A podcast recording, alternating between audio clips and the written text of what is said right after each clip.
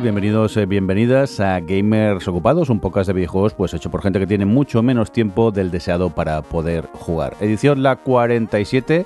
Eh, hoy una edición íntima, ya que somos poquitos, es lo que tiene ser gamers ocupados, que, que es un poco complicado coincidir y finalmente nos hemos juntado cuatro y aquí estamos ah, para eh, preparar esta edición, la 47 de Gamers. Dejarme saludar al equipo. Eh, hola, Rafa, ¿qué pasa? ¿Cómo estás?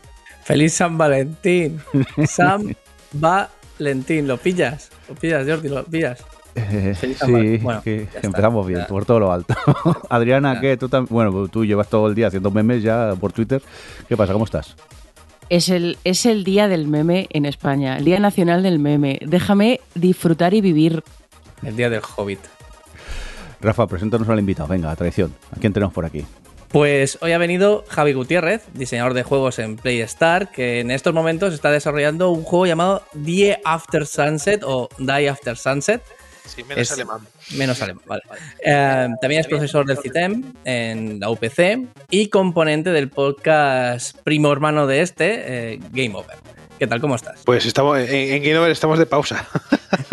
Pero yo aquí a tope, a tope, mucho curro. Igual, pues, eh, estoy en el podcast correcto, creo que ahora mismo. Exactamente. Sí, Más ocupado que ahora, no, no has estado mucho tiempo. Eh, exactamente. En, en mucho tiempo no estaba hasta ahora, hasta arriba de cosas. Pero por lo menos en la UPC solo doy clases un cuatrimestre y me encanta, me flipa dar clases, pero solo doy el primer cuatrimestre. Y este segundo cuatrimestre es como. Me siento respirar de nuevo.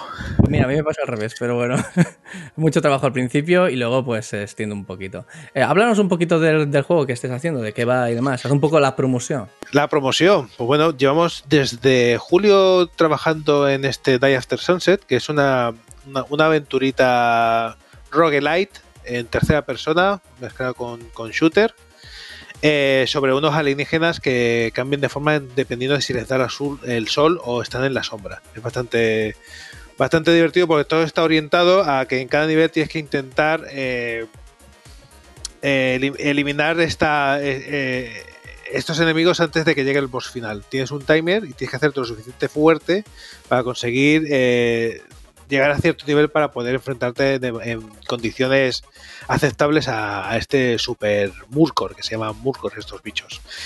Y ahí estamos, estamos en un punto en que estamos a puntito de tener lista una vertical slice muy pulida y a partir de ahí lo primero que vamos a hacer es lanzar una, una demo para que se pueda probar un poquito y la gente empieza a darnos feedback.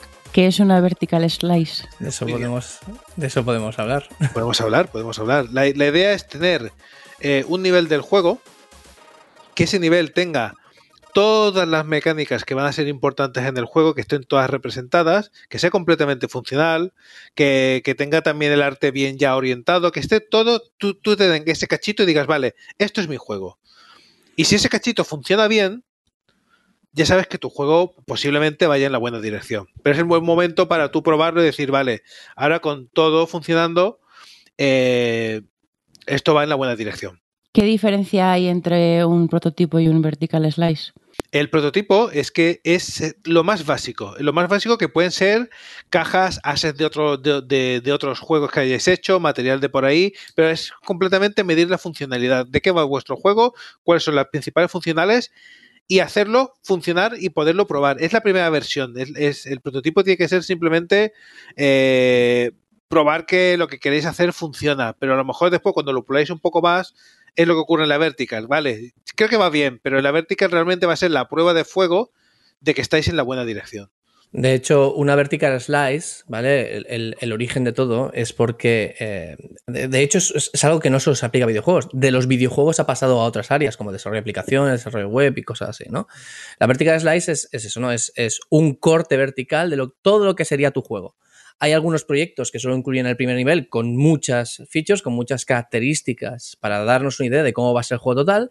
Y hay juegos que incluyen un nivel muy pulido, pero luego pequeños cortes de otros niveles para entender cómo sería pues el nivel de hielo, el nivel de, de yo qué sé, el, típico nivel de fuego o, o- o el, el boss final o cosas así, ¿vale? Hacen un corte de arriba abajo de todo el juego para dar un, un poco de probar un poquito de todo y así pues que los inversores, que los publishers, incluso pues que la prensa tenga una idea de lo que va a ser tu juego. Por eso a veces enseñan el, el, juego y dices, ya, pero si el juego parece que ya está hecho. No, no, el juego eh, eh, está muy bonito, este cacho, y el resto está en, lo básico. De hecho, una vertical slice suele venir antes del alfa, ¿vale? Es decir, eh, eh, hay gente que dice, no, yo tengo mi juego en alfa y lo que ves no es ni un test, ni, ni una prueba de concepto, ni nada, ¿no? Eh, es, la vertical slice tiene que demostrar todo antes de ponerte a aplicarle el resto de cosas, acabar los niveles, acabar los personajes, acabar todo lo que va a venir después. Qué vergüenza, estoy aprendiendo cosas aquí nada más empezar, ¿eh? No sé yo, ¿eh? No estoy yo preparado, ¿eh? Pero, son horas. Oye, eh, ¿os parece ya si vamos a por las noticias o qué? Venga. Venga, pues así, con música, por todo lo alto. Aquí huele a muerto. Joder, Rafa. Tenemos que cambiar el nombre de la sección esta y llamarle lo de Stadia, creo yo, ¿eh? pero bueno. ¿Qué ha pasado con Stadia, Rafa?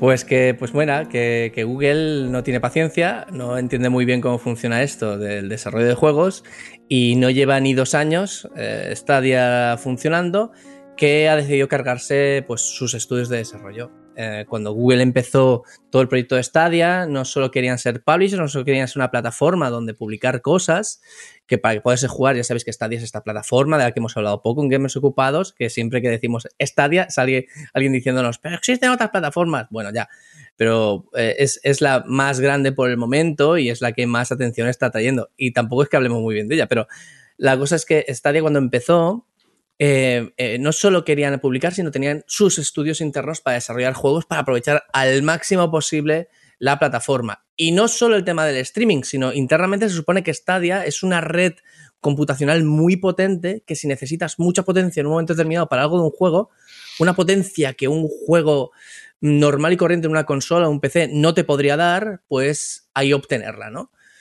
Bueno, pues eh, después de dos años han decidido cerrar todos sus estudios internos de desarrollo. Y la verdad es que estamos bastante moscas, porque, ostras, es que en dos años no da tiempo para hacer un juego AAA. De hecho, no da para hacer ni siquiera ciertos juegos indie. Y menos uno que tiene que exprimir una plataforma que acaba de ser creada, que se tiene que investigar, que se tiene que, que sacar de provecho de alguna manera. Y también nos sale un poco mal muchos de los de la industria, porque, por ejemplo, eh, Jay Raymond, que, que es eh, que la conoceréis por ser la. Se, dio a conocer sobre todo por ser la productora de, en, en, Ubisoft de, de, la saga Assassin's Creed. Pues Jay Raymond fue a trabajar eh, en uno de estos estudios para crear juegos nuevos y demás. Y en estos momentos, pues, Jay Raymond no sé si se, se, fue antes o, bueno, pues con el cierre de los estudios, pues Jay ya no, ya no está trabajando en Stadia. Que además es todo un poquito mmm, poco transparente porque no hemos llegado a saber ni qué estaban haciendo. No sabemos cuántos estudios son. Sabemos que han ido a la calle unas 150 personas. Eh, pero no sabemos si están haciendo dos, tres juegos, cuatro. Y una cosa que, que realmente es, es triste o, es grave para la plataforma es que, y, lo sabéis, por ejemplo, con, cuando Nintendo saca una consola nueva. Los primeros que van a sacar. Eh, o Nintendo o ha pasado con Sony también con la PlayStation 5. La, los primeros que van a hacer eh, juegos que aprovechen las facultades de esa plataforma van a ser ellos. Ahí, ahí tienes el, el, el, el, Playroom que ha sacado Sony del Astro eh, con la consola nueva, que es el que te enseña bien cómo funciona el mando y, lo, y, lo, y le saca jugo. Como estabas diciendo, el tema computacional, el tema de aprovechar la, la nube para potenciar los juegos. Si no es eh, Google la primera que saca un juego para demostrar de qué guay es esto, ¿quién lo va a hacer? No sé, la verdad es que, ya digo, es, es, una pena porque es que es totalmente el no haber entendido cómo funciona el desarrollo de un juego.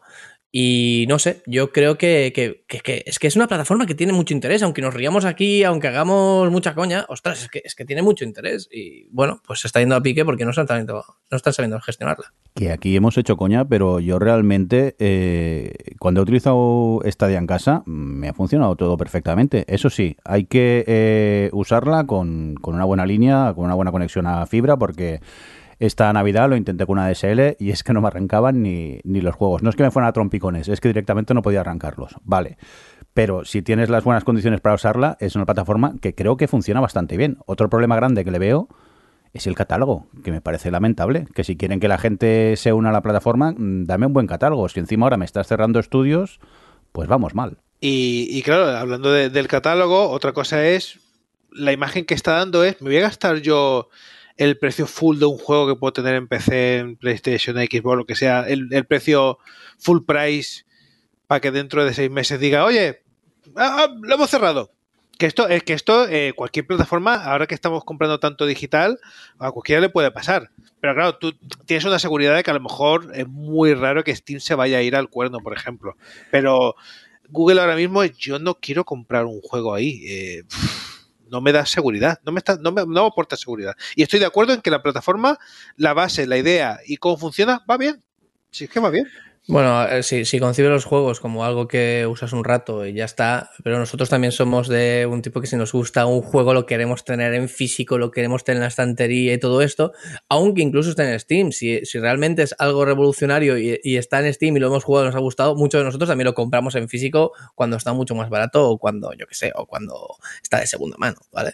Pero sobre todo, bueno, por ejemplo, Steam, creo recordar que hace muchos años, muchos años, cuando empezaba la plataforma, hicieron una especie de contrato social que decían que si en algún día en el futuro eh, cerraban lo que fuera, eh, activarían un sistema, ¿vale? Para que la gente se descargara los juegos y pudiera poner para siempre el modo offline y tener todos los juegos en ese ordenador para siempre. Que luego cerraban y no te los puedes volver a descargar, bueno, pero al menos tenías un poco, no salían DRM free, no salían sin DRM como tienen en GOG, pero al menos dices, buah, en Stadia es que te quedas sin absolutamente nada. Y no sé, tira un poquito para atrás por el momento, tal como están las cosas. Pero ¿cómo vamos a descargar los mil juegos que podemos tener en la cuenta de Steam comprados en ofertas? ¿No tenemos disco duro suficiente para todo eso? Ni disco duro ni vidas. Yo calculo que necesito 14 vidas. O sea, necesito una esperanza de vida 150.000 veces superior a la normal para poderme acabar mi, mi catálogo Steam. Pero bueno. Vosotros seguís que... con no, no, iba a decir, vosotros seguís con, eh, suscritos al Humble Monthly porque todos los meses me llegan como 15 juegos, 10 juegos y los, sí, veo, sí. Y, y los veo llegar y digo, bueno, ya me instalaré alguno. Qué bonitos.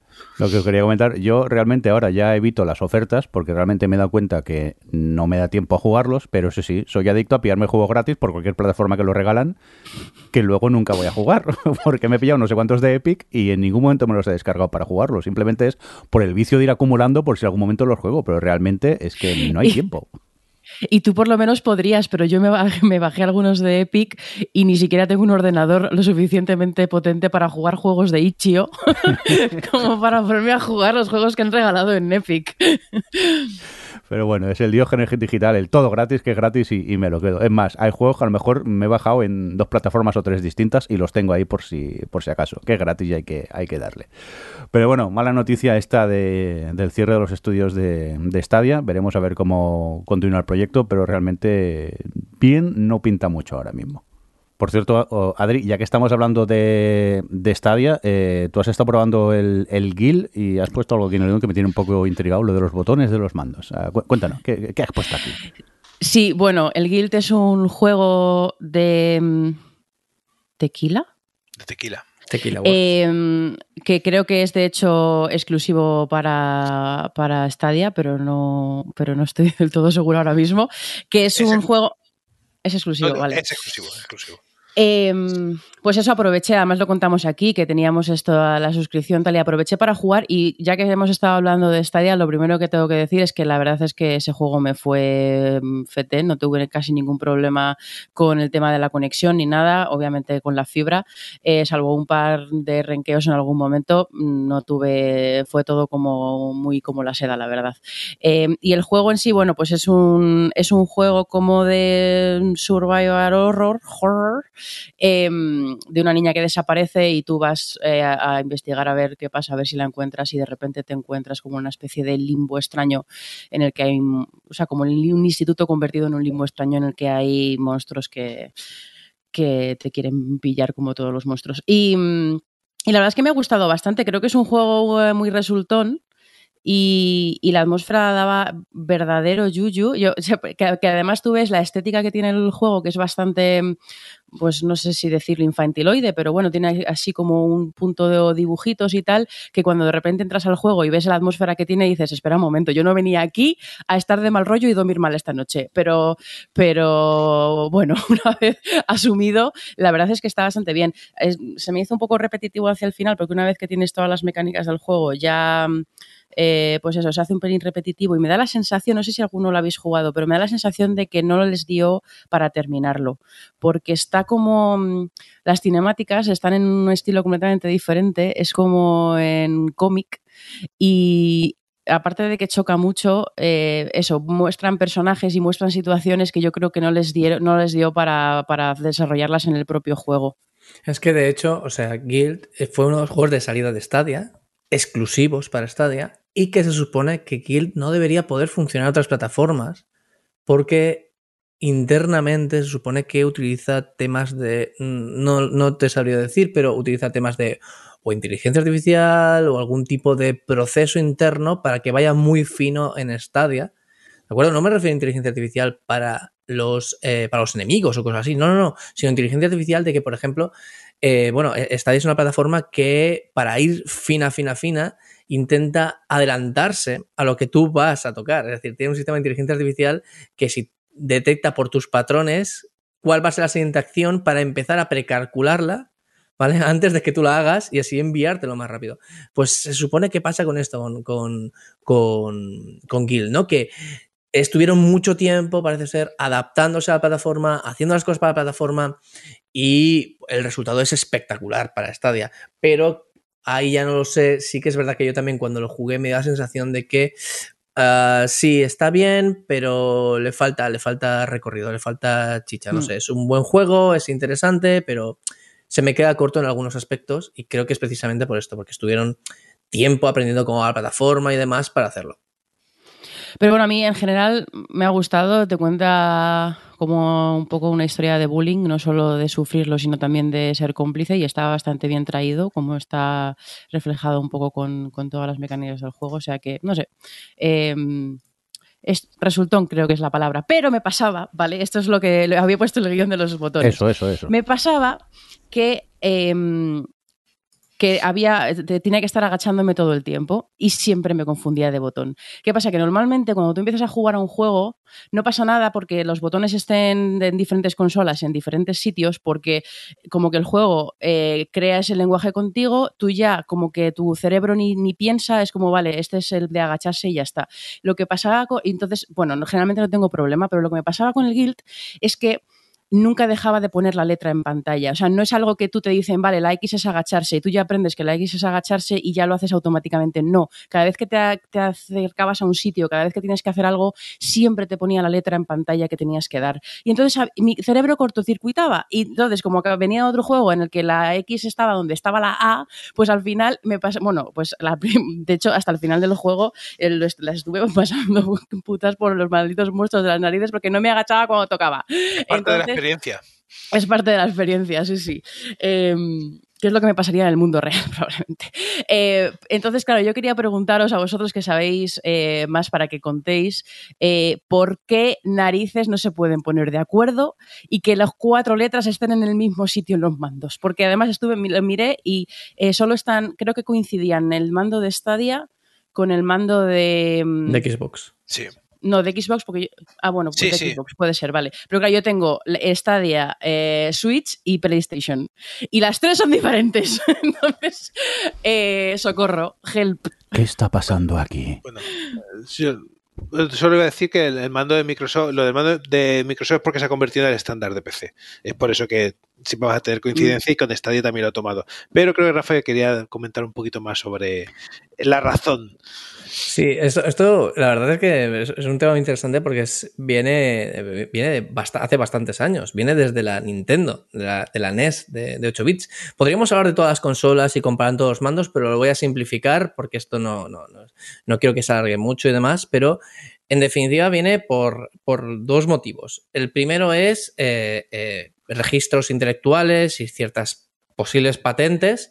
Y, eh, y, el otro es que los japoneses lo hacen todo al revés, ¿vale? Eh, ¿Qué quiere decir con que los japoneses lo hacen todo al revés? Bueno, pues que para... Eh, hemos de imaginarnos el mando de la Nintendo de 8 bits. ¿Vale? Vamos a mirar solo los botones. Otro día hablamos de las crucetas, pero vamos a hablar solo de los botones. Si os fijáis, la Nintendo de 8 bits tiene a la izquierda la B y a la derecha la A. ¿Vale? Y esto es porque para los japoneses que leen de derecha a izquierda, pues les era más natural, ¿vale? Era, era una manera muy natural de poner dos botones con dos letras eh, eh, occidentales. Dices, bueno, pues eh, como leen ellos, ¿vale? Lo pusieron como leen ellos. Pero obviamente el paso a occidente, esto no es muy natural. Aún así, por temas de compatibilidad y no tener que estar rehaciéndolo todo y generar costumbres diferentes, cuando la NES llegó a Occidente, pues así se quedó. Se quedó la A a la derecha y la B a la izquierda. ¿Qué pasa? Llegamos a la Super Nintendo, ¿vale? Que eh, tiene cuatro botones, donde antes habían dos. Tiene más botones el botón de la, mando Super Nintendo, por supuesto, pero en este caso hablamos de solo los botones que hay en un lateral, ¿de acuerdo? En el lateral derecho. Tiene cuatro botones, donde pues podemos ver efectivamente en la parte de abajo podemos ver el, la A a la derecha y la B a la izquierda, pero arriba tenemos la X a la derecha y la Y a la izquierda. ¿Vale? Que otra vez los dos, los dos botones vuelven a estar en el orden inverso porque es X, Y, Z. tendríamos que haberlo hecho la X a la izquierda y la Y a la derecha. No, lo han hecho al revés, ¿vale? Más, ni más ni menos es porque ellos lo leen mejor así. Pero además, cuando llegó la Super Nintendo, recordad que eh, eh, la Super Nintendo tenía estos colores. Tenía eh, la Y era el verde, la X era el azul, el, la A era rojo y la B era amarillo. ¿Vale? Y diréis, ostras, Rafa, ¿cómo te lo sabes? No, porque tengo aquí una imagen, la estoy viendo de reojo. ¿vale? Eh, de, desmontando el, el misterio. No, pues este, esta composición de colores, que diréis, bueno, pues son, son cuatro colores sin más, ¿no? Pero Nintendo la aprovechó para registrar estos colores como propiedad intelectual y como marca. Es decir, el logo de Super Nintendo y muchos sitios donde se hablaba de Super Nintendo tenía esta combinación de cuatro colores como marca y demás, así que se lo reservó. Se reservó no solo el, los colores, sino también aprovechó y registró no una patente, sino eh, como propiedad intelectual la disposición de X, eh, bueno, YXBA en los botones. ¿Qué ocurre? Llegamos a Occidente y pues bueno, llega, llega Sega con su... Ya hablaremos de la, de la PlayStation, pero la PlayStation optó precisamente, ¿vale? Por, otra, por otro layout, por otra disposición, pero llega Sega con su... Hay otras consolas y demás, pero voy a hacer una analogía directa con Sega, con su Dreamcast, donde en la Dreamcast también tiene una disposición de colores similar a la, Super Nintendo, pero puestos de otra manera. Pero en este caso, como Sega siempre tiene el ojo en el mercado occidental, siempre veréis que Sega, en los controles de Sega, por ejemplo, en la Mega Drive, hay ABC, no, eh, a, eh, no al revés, es ABC, ¿vale? De izquierda a derecha y no de derecha a izquierda. En la Dreamcast, ¿qué ocurrió? Pues hicieron un, una disposición de A, B, X, Y, como nosotros lo leeríamos bien, en lugar de al revés como, eh, como lo harían los japoneses. ¿Por qué? Porque la Dreamcast siempre va, siempre va orientada, bueno, las consolas de Sega van muy orientadas al mercado occidental, es decir, a Estados Unidos, ¿vale? Cuando Sega piensa en Occidente, piensa en Estados Unidos siempre. ¿Qué ocurre? Que la, pues los colores son diferentes, están puestos en, en otro orden y sin más, lo han hecho de otra manera para saltarse, uno, el registro de Nintendo y dos, adaptarse más al mercado occidental. Entonces, ¿qué ocurrió? Que Sega hizo un partner, Sega hizo, pues eso, se trabajó muy, muy, muy, muy, muy, eh, muy cercanamente con, Microsoft para crear la Dreamcast y entre otras cosas, pues eh, Microsoft se quedaba, ¿vale? Tenía el permiso para quedarse con, eh, con el, el, poder utilizar eh, ciertas cosas del diseño de la Dreamcast, por ejemplo, el poder poner cuatro mandos, que eh, la disposición de, de, de, los botones, cosas por el estilo, ¿vale? Y, cierta compatibilidad con los juegos de, bueno, compatibilidad o facilidad de portar juegos de, de Sega a, Xbox. Recordemos que cuando salió la primera Xbox, muchísimos juegos de Dreamcast aparecieron en Xbox, ya sea con versiones eh, mejoradas o ports exactamente iguales, ¿no? ¿Qué ocurre? Que cuando sale el Xbox, que es de lo que tenemos hoy en día, pues más conocimiento, pues Microsoft optó por el mismo patrón de botones y cambió un poco los colores, pero bueno, en definitiva, eh, estamos ahora utilizando algo que viene de esa época, ¿vale? Que si vas a una consola de Nintendo como la Switch y luego te vas a un PC que suelen utilizar mandos de Xbox o a una Xbox, pues la verdad es que es, es un lío acostumbrarse a los botones. Es un lío pensar en que cuando dicen X te están diciendo el botón de, de la izquierda, no el botón de arriba y cosas por el estilo. Que yo, por ejemplo, cuando jugué al Dark Souls en Switch, madre mía, lo mal que lo pasé. ¿Vale? Porque, porque no, no, no, o sea, yo suelo jugar en PC con, con mandos de Xbox y a la mínima que me pasé a Switch, que, que necesitas saberte, no es un juego de cualquier botón, como los juegos de Nintendo, que yo sobre todo en, en Nintendo juego a Mario y todas estas cosas. Tú saltas y saltas y, como máximo corres, ¿no? Y, y, bueno, o tiras el, sombrero que sería en el Mario Odyssey, ¿no? Pero, ostras, son bastante más light en el uso intensivo de los botones, ¿no? Y en el, lo pasé fatal, los pasé fatalísimo. Y es precisamente por la conversión esta que han hecho muy a saco de, de Dark Souls que los botones pues los han adaptado también de aquella manera, lo más rápido que han podido. Y la verdad es que no se adapta muy bien y has de cambiar mucho el patrón mental para poder trabajar. No, quería rematar con el tema de Sony PlayStation, porque ellos se desmarcaron de todo y dijeron, nosotros vamos a hacer algo más conceptual.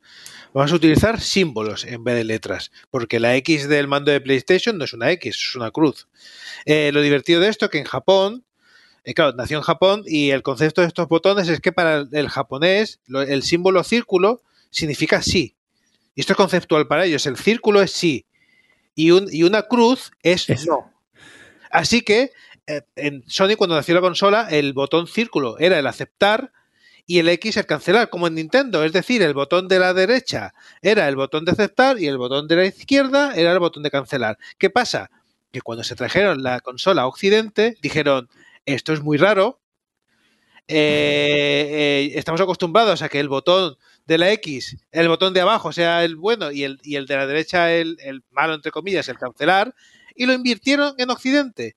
Así que cada vez que sacan un juego de, consola japonés y se lo traen para acá, en la mayoría de las veces tienen que hacer el cambio de botones en, con los juegos de PlayStation. Porque para ellos es completamente distinto en la misma consola y en el mismo mando.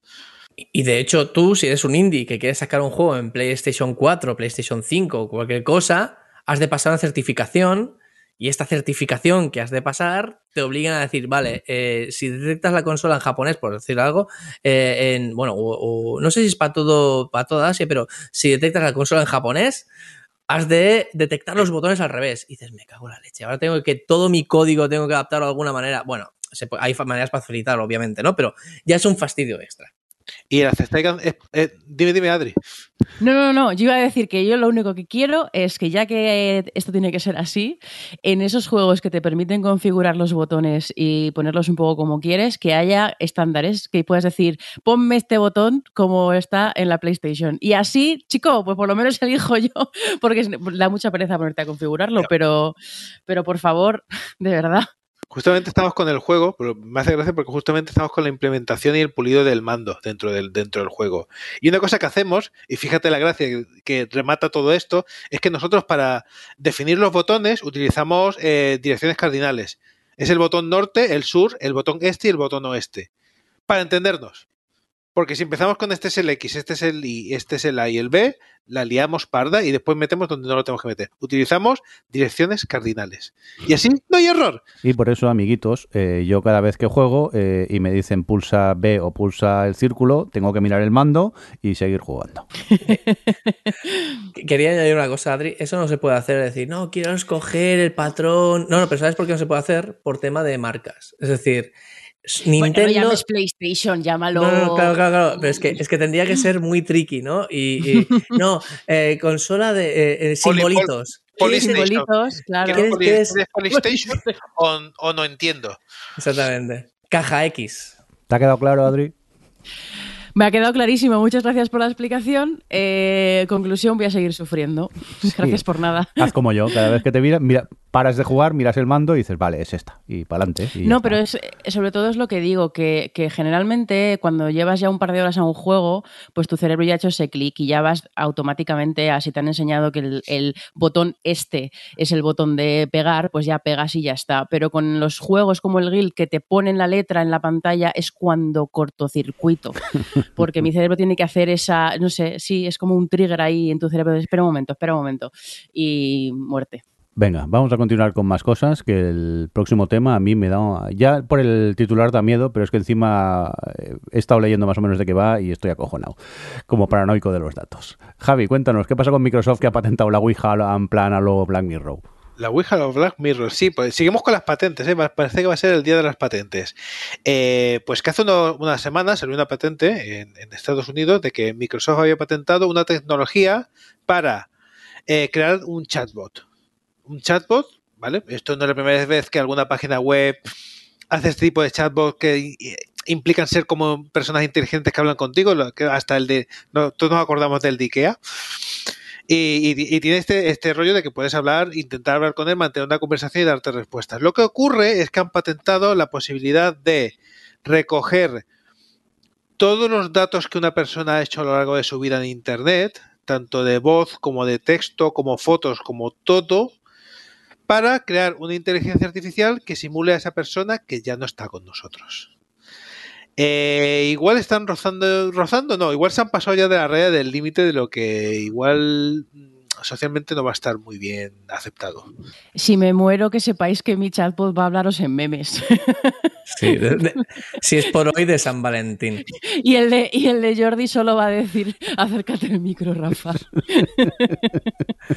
No, pero e, esto, esto no está tan lejos. Es decir, a ver, todos hemos visto los que se llaman los deepfakes, ¿no? Los deepfakes que son, pues son eh, eh, mediante inteligencia artificial, eh, machine learning, etcétera, etcétera, pues tú, el software interpreta ciertas caras, ¿vale? Por ejemplo, de famosos en un vídeo, o no hace falta que sea de famosos, ¿vale? Pero de, gente que aparece en un vídeo y demás, y dándole unos inputs similares tú con fotos podrías llegar a poner tu cara en lugar de, estas personas, ¿vale? ¿Cómo? Pues detecta eh, hacia qué dirección está mirando la cara, en qué postura, cómo abre la boca o lo que sea, y pues eh, sobrepone una cara tuya o la de quien sea encima de, este personaje teniendo en cuenta el ángulo y todo, ¿no? Bueno, pues esto ah, lo han hecho hace dos días, literalmente, o, bueno, literalmente no, pero hace dos semanas eh, sí que estaríamos hablando con eh, Lola Flores, si no me equivoco. Sí. con Lola Flores para hacer un anuncio de Cruzcampo, que ahora no vamos a entrar en el tema de si es Cruzcampo o no, eh, y tampoco vamos a entrar en el hecho de que es si está bien o no, porque al final eh, su, familia dio el visto bueno y el mensaje que da mm, es bonito y no hay ningún problema, pero claro, estamos en lo de, ostras, esto podría dar lugar a que nosotros digamos cosas en el futuro que no hemos dicho nunca, con las que no estamos de acuerdo, solo porque nuestros hijos, nietos o quien sea han dado, han dado el visto bueno. Está, está las flores a un paso de denunciar motos de agua. Yo es que me estoy imaginando la historia que, imagínate tú que tienes una imagen, pero luego en internet eres un trolaco eh, recopilan todos estos datos y a la que faltas, tu familia pone tu avatar y descubren que eres un cabrón de mierda, que te has dedicado a putear a todo Dios por internet durante toda tu vida. De hecho, esto pasó. Está muerto, bueno, pero el, tema es que sí, lo que pasa es eso, que a lo mejor eres una persona medianamente relevante o alguien tiene una imagen de ti y la acaban cambiando y ese es el problema. dices, ostras, mira, estoy muerto, pero dejadme en paz, ¿sabes? Lo que pasa es que, por ejemplo, esto ya ocurrió con inteligencias artificiales en internet. Microsoft hizo una inteligencia artificial que leía de Twitter y se volvió una inteligencia artificial nazi en creo que eran 24 horas. 24 horas, era racista, xenófobo, machista, era de. Pero, pero, todos los istas que te puedas tirar a la cara, de, lo peor era. Y no sé, eh, en este caso, pues bueno, es decir, supongo yo que está. Eh, eh, este recopilatorio, el problema es que a mí me parece que si lo va haciendo mientras tú, mientras estás vivo, simplemente por usar Windows, por ejemplo, o simplemente por, por navegar por Internet, me parece ilícito por mucho que luego lo van a usar con tu consentimiento con los demás. Es decir, yo ahora mismo no quiero que hagan esto. Y si no me he leído la patente ni me he leído nada de todo esto, pero no sé, si por usar Xbox, me explico, por usar, o por cómo juego, por cómo tuiteo y demás, luego van a poder hacer esto mm, porque sí, pues a lo mejor yo ahora mismo debería tener algún sitio donde firmar que no quiero dar mi consentimiento para esto nunca en la vida. Si luego me lo repienso es otra historia, pero ahora mismo debería algún sitio decir, o por defecto no, ni siquiera ni firmar. Es decir, si no has firmado que quieres, que, el consentimiento no, no, no, esté dado. Bueno, Rafa, tú vas con Linux, tú estás salvado, no te preocupes. Bueno, tú espérate que, Que aquí no se salva Es que nadie. además lo del chatbot tiene, o sea, por un lado está eh, todo esto que estáis hablando de deepfakes y todas las implicaciones culturales y legales y, y personales de la intimidad y de todo que podríamos hablar, y por otro está el aspecto psicológico de cuán cucú tenemos que estamos la gente para querer eh, chatear con alguien que está muerto. Quiero decir que mm, en fin, la verdad es que me, me parece todo demencial y, y- y lo peor. Y más sabiendo que es mentira.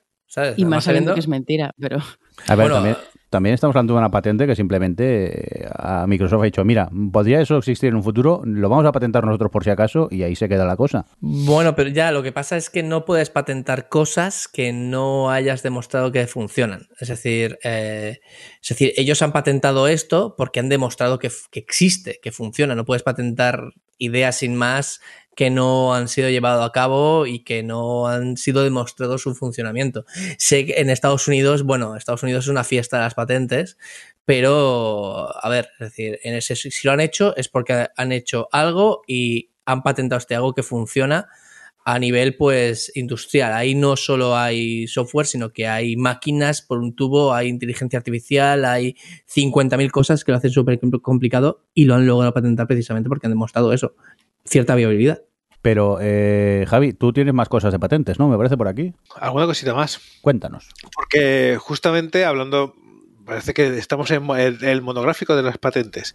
Eh, lo que ha ocurrido con Warner Bros., y esto ha sido también hace la semana pasada, eh, que, esto no viene de ahora, viene de hace tiempo que llevan peleándose con la patente para intentarlo en el Nemesis. No es la primera vez que sale la noticia de que el, el juego de sombras de, de Sombras de Guerra, los juegos del Señor de los Anillos que lanzó Warner Bros., tienen un sistema que consiste en, en que la- hay una, hay una inteligencia artificial especial con los enemigos que acaban conociéndote, se acaban adaptando a ti, eh, vienen con nombre y apellidos, tienen una, se, se generan proceduralmente eh, y se convierten en tus enemigos del juego y te persiguen y, lo, y los matas. ¿Los orcos tienen pero los- nombres y apellidos? Sí, O sea, sí, sí, sí. Este hecho porque no lo sabía yo. Lo tienen, lo tienen, lo tienen, tienen, tienen nombre y tienen mote.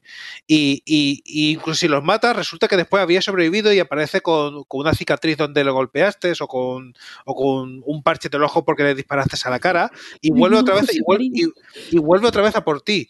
Entonces generaba una dinámica muy chula dentro de los juegos, que realmente esto era novedoso y, y era divertido. Era como, mira, habéis conseguido sacar un, un cachito de, mecánica, una dinámica nueva dentro de, los juegos. Es guay. ¿Qué ocurre? Que llevan tiempo haciendo Warner Bros. haciendo el amago de patentarlo y finalmente lo han conseguido. Han patentado el, el pack Nemesis. ¿En qué consiste esto? En que eh, el sistema de este de generar los enemigos procedurales, de que te reconozcan, de que vayan cambiando según tu comportamiento, de más allá de que había una, ci- una cierta estructura de ejército que iba por, clases, eso también lo han metido dentro de la patente. Han metido un- una cantidad, un cacho respetable del juego dentro de la patente y esto ahora está patentado por Warner Bros. Y esto tiene implicaciones. Implicaciones tiene. Eh, Pero entonces, a ver, Dime. mm, entonces, o sea, eh, mm, pero realmente todas estas cosas que estás diciendo, eh, o sea, entiendo por lo que, por cómo lo expresas que han metido cosas que quizá es un poco estirar el, el tema y apropiarse de cosas que ya venían, ya venían de antes y no les corresponde meter en la patente. Están ahí, ahí. Es como que el combo es suyo porque nadie lo había hecho antes, el combo de todos los elementos, la combinación, pero los elementos individuales no son suyos. Efectivamente, el tema es que hay un pequeño problema aquí y es que han aprovechado no solo para patentar quizás algo muy grande, como he dicho, algo que requiere una infraestructura industrial, literalmente, no, tú no puedes replicar toda esa infraestructura en casa. ¿Por qué? Porque no tenemos máquinas suficientemente potentes, ni tampoco la ingeniería suficiente, porque esas máquinas, eso, eso que han patentado, no es solo software, también es hardware. Hay máquinas con unas- una estructura específica para poder hacer esto, además de el software. Y lo que han hecho es, por eso se llama pack, porque han hecho una cosa que es terrible, que en Europa no se puede hacer, solo se puede hacer en Estados Unidos y en algún pequeño país más, pero en Europa y en Asia no se puede hacer, que es patentar software. En este pack, eh, software y diseños eh, de, de, videojuegos, por ejemplo. ¿Vale? En este pack no solo han metido toda una infraestructura eh, industrial, sino que ha patentado el diseño interno de cómo se hace el matchmaking, este, cómo se hace el sistema interno para identificar pues diferentes cosas que, ojo, eso, pese muy complejo que, tú, que sea, tú puedes, se te puede ocurrir en casa y con un ordenador sencillo programar algo similar. Es decir, ha patentado algo que es, es fruto de simplemente pensar y demás. Ojo, dirás, ya Rafa, pero se os ha ocurrido a ellos. Bueno, pero para eso existe la propiedad intelectual. Es decir, ellos pueden registrar ciertas cosas a nivel de ideas, a nivel de estructura, de que podría ser un juego, que siempre que funcione, obviamente, eh, puedes registrarlo, no puedes registrar ideas locas, o incluso si, convences a alguien dentro de los registros, puedes registrar ideas locas, por supuesto que sí, pero el software no tiene patentes, el software ni los diseños de videojuego tienen patentes en ningún otro sitio que no sea Estados Unidos. Y digo que hasta ahora no se había conseguido hacer algo así patentar un diseño. El software, sí, en Estados Unidos se puede patentar software, ¿vale? Has de demostrar muchísimas cosas, no es tan fácil, pero se puede patentar software, pero lo que nunca se había patentado era diseños. Lo que eh, se hacía era registrar la propiedad intelectual, ¿no? Tú ibas a la propiedad intelectual y dices, oye, esto se me ha ocurrido a mí. Entonces, dentro de lo que es la propiedad intelectual, pues hay el fair use o hay la adaptación o hay cosas que permiten, por ejemplo, que existan los juegos de plataformas, ¿vale? Todo el mundo tiene en mente, pues, Super Mario, ¿no? Eh, mucha gente cree que Super Mario fue el primer juego de plataformas, pero mucho antes de Super Mario estaba Pac-Land. Pac-Land es el juego en el que se inspiró Super Mario para hacer un juego de plataformas. Y, veréis que si miráis Pac-Land, poca cosa ha inventado Super Mario. Entonces, si hubiera una, una patente sobre diseños, no existiría ningún juego de plataformas hoy en día. O si existiría, serían muy pocos y de aquellas empresas que tienen muchísimo dinero para poder construirlo. Y recordemos que nada viene de cero. En diseño nada viene de cero. Todo viene inspirado por otros. En diseño de videojuegos es lo primero que explicamos. Es nada viene de cero. Tú te vas a inspirar en otros, vas a modificar conceptos de otros. Y, vas a hacer tu mezcla. Y vas a hacer tu mezcla, el mix que se llama. Entonces, lo, peligro, lo peligroso es que no es que hayan patentado una infraestructura que tal, que les ha costado un I más de tremendo y demás, sino que han patentado muchas pequeñas cosas con el pack que si tú las, si tú las implementas porque se te ha ocurrido en tu casa algo similar, Imaginaos que a los de, por ejemplo, yo qué sé, eh, me lo invento ahora y ahora estoy haciendo un poco de improvisación, pero a los de Among Us, que es un equipo de tres personas, se les hubiera ocurrido en su casa cómo hacer un matchmaking para que gente con el mismo skill, más o menos, después de haber visto, mira, este mata mucho, este no sé qué, no sé cuántos, hubiera hecho pues un matchmaking similar, que luego venga en la Warner Bros. y diga, ¿sabes que estás incumpliendo parte de nuestra patente? Porque eso es lo importante, es que una vez hecha la patente te pueden enmarronar por parte de la patente. Es decir, es que esto se parece a esto que yo tengo registrado y como está registrado, pues te puedo meter el puro. Y es lo que creo que a donde vas es David contra Goliath. Exactamente. El tema es, tú, a lo mejor, podrías llegar a demostrar siendo un equipo pequeño. Bueno, ahora es, ahora es, ahora han tenido seguro que eh, como económicamente los de los de Among Us muy mal, muy mal no van. no creo que vayan súper bollantes, porque ya sabemos cómo es la industria del videojuego, pero muy mal no deben de ir. Aún así son pequeños como para luchar contra la Warner Bros. Y aunque tengas las de ganar, y tengas las de ganar, pueden ser años de litigio, tu juego parado, porque se tiene que demostrar todo esto, es dinero que has ir metiendo, y aunque luego lo vayas a ganar de aquí cuatro o cinco años, y te devuelvan todo el dinero. Mientras tanto estás gastando, estás con el juego parado, con preocupaciones, con tu cabeza, que, jolín, que es la Warner Bros. que te denuncia, con, y eso mata pequeños proyectos e incluso medianos proyectos. Y es el problema verdad, real de las patentes de software, de las patentes de diseño. Vuelvo a decir, ¿qué problema hay en patentar algo? En que no te puedes ni siquiera inspirar en ello. Si tú registras algo propiedad intelectual y alguien te copia tal cual, hace un calco, la propiedad intelectual te protege. Bueno, dirás, también hay, litigios, hay tal, etcétera, etcétera, sí, pero obviamente si esta persona no te ha copiado, no te ha cogido el código, no te ha cogido el diseño, lo ha implementado 100% igual, pues bueno, aquí ya pues hay discusiones, ¿no? Si no lo ha hecho exactamente igual, ahora, si es esclavado y te han robado literalmente, pues la propiedad intelectual te va a proteger. ¿Es más o menos efectiva? Bueno, pues más o menos efectiva exactamente igual que, las patentes en ese sentido. Lo que pasa es que las patentes tienen unos procesos jurídicos mucho más jodidos que a los pequeños. Eso, favorece a los más grandes en este terreno. Luego, pues hay, claro, patentarte más de hardware y más de y todo esto, por muy pequeño que seas, pues eh, puede ser interesante. Y ahora como, como diseñador quedas en el punto en que dices tú, vale, estoy haciendo algo, si me ocurre algo parecido, y ahora me, me autocensuro a mí mismo, porque ya digo, ¿qué voy a hacer? ¿Me voy a meter en este marrón? ¿Vaya a ser que me demanden? Eh, ¿Vaya a ser que haya algún problema? Además, una cosa curiosa, si se dan cuenta, si, esta demanda va a ocurrir, no va a ocurrir cuando estés prototipando el juego, va a ocurrir cuando el juego tenga ya cierta forma y lo enseñas de forma pública, así que ya llevarás un porcentaje del juego hecho. Y en ese momento te viene Warner Bros. y te destroza y te ha matado. Te ha matado, te ha matado el proyecto.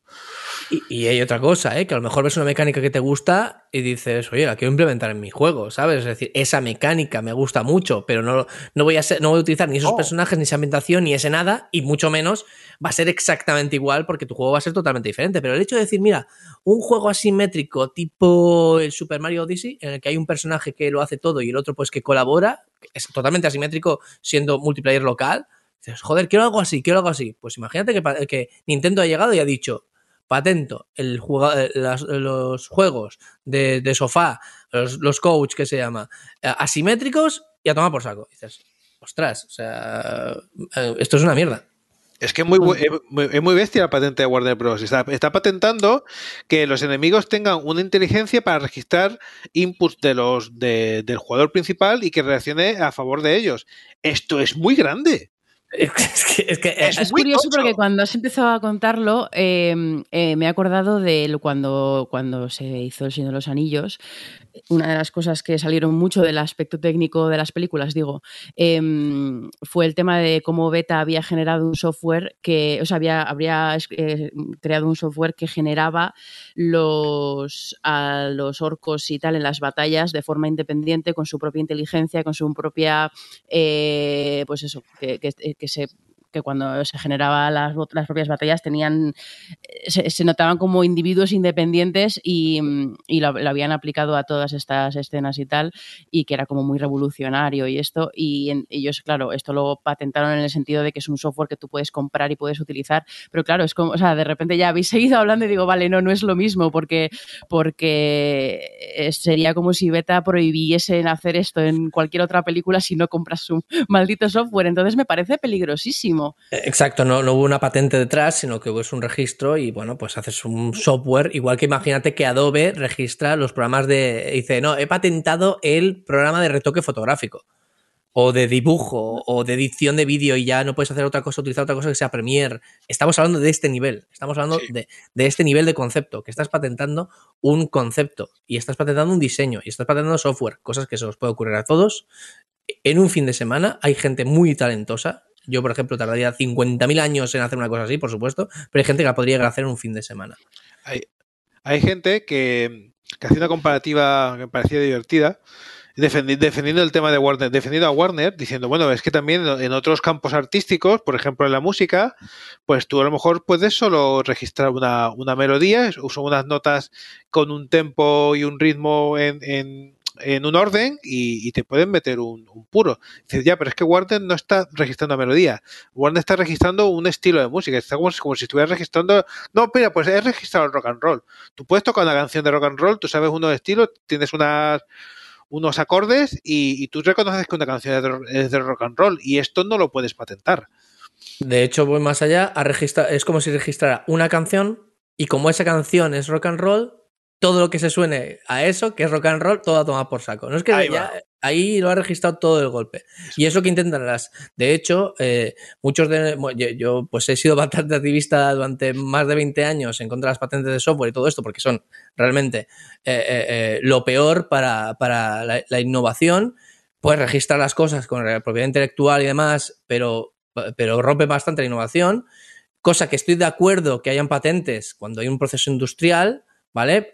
Yo siempre hago la misma comparativa. Tú no registras, tú no haces la patente de un tapón de corcho, tú haces, eh, eh, tú, patentas el proceso industrial para hacer ese, patente, ese, tapón de corcho. El tapón de corcho lo metes en la propiedad intelectual, ¿vale? El diseño ese lo metes en la propiedad intelectual, ¿no?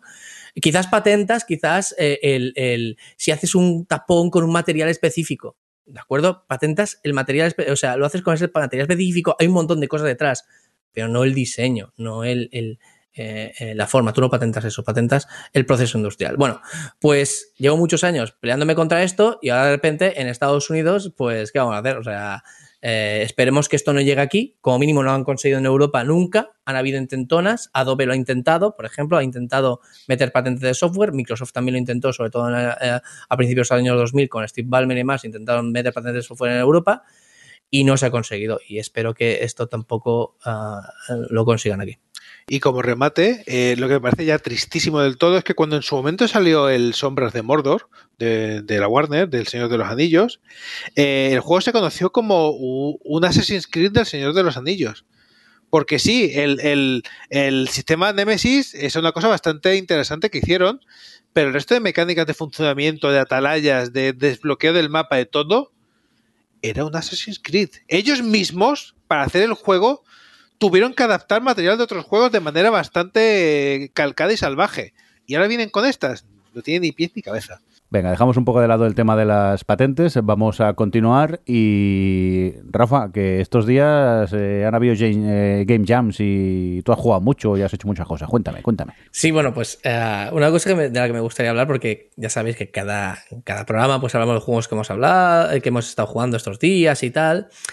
En mi caso es que no puedo hablar de ningún juego nuevo. Y mira que han pasado meses desde, desde el último podcast, pero es que me dedico a jugar a juegos de Game Jams. Y si los que nos estáis escuchando no sabéis qué es una Game Jam, pues eh, al, final, al fin y al cabo una Game Jam es un evento, un evento donde eh, hay una temática concreta y tú tienes un tiempo finito y muy cortito para eh, hacer un juego o hacer algo alrededor de, esta temática, ¿de acuerdo?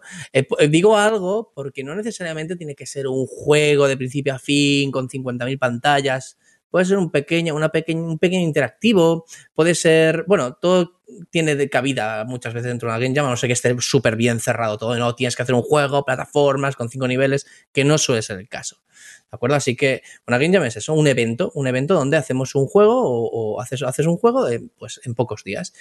Y, me gusta muchísimo, muchísimo, muchísimo jugar estos juegos porque descubres ideas súper interesantes que de verdad, o sea, te llenan a muchos niveles. Hay veces que te llenan a nivel espiritual incluso, porque, ostras, qué mensaje más bonito me has dado en 15 minutos, 5, una hora, no lo sé, lo que dure el gameplay o lo que dure la historia o lo que dure lo que sea que me estés presentando.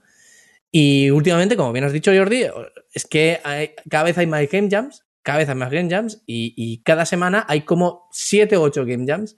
Y hay algunas que son muy chorras y hay algunas que son súper interesantes. De hecho, hasta las más chorras pueden salir ideas brutales.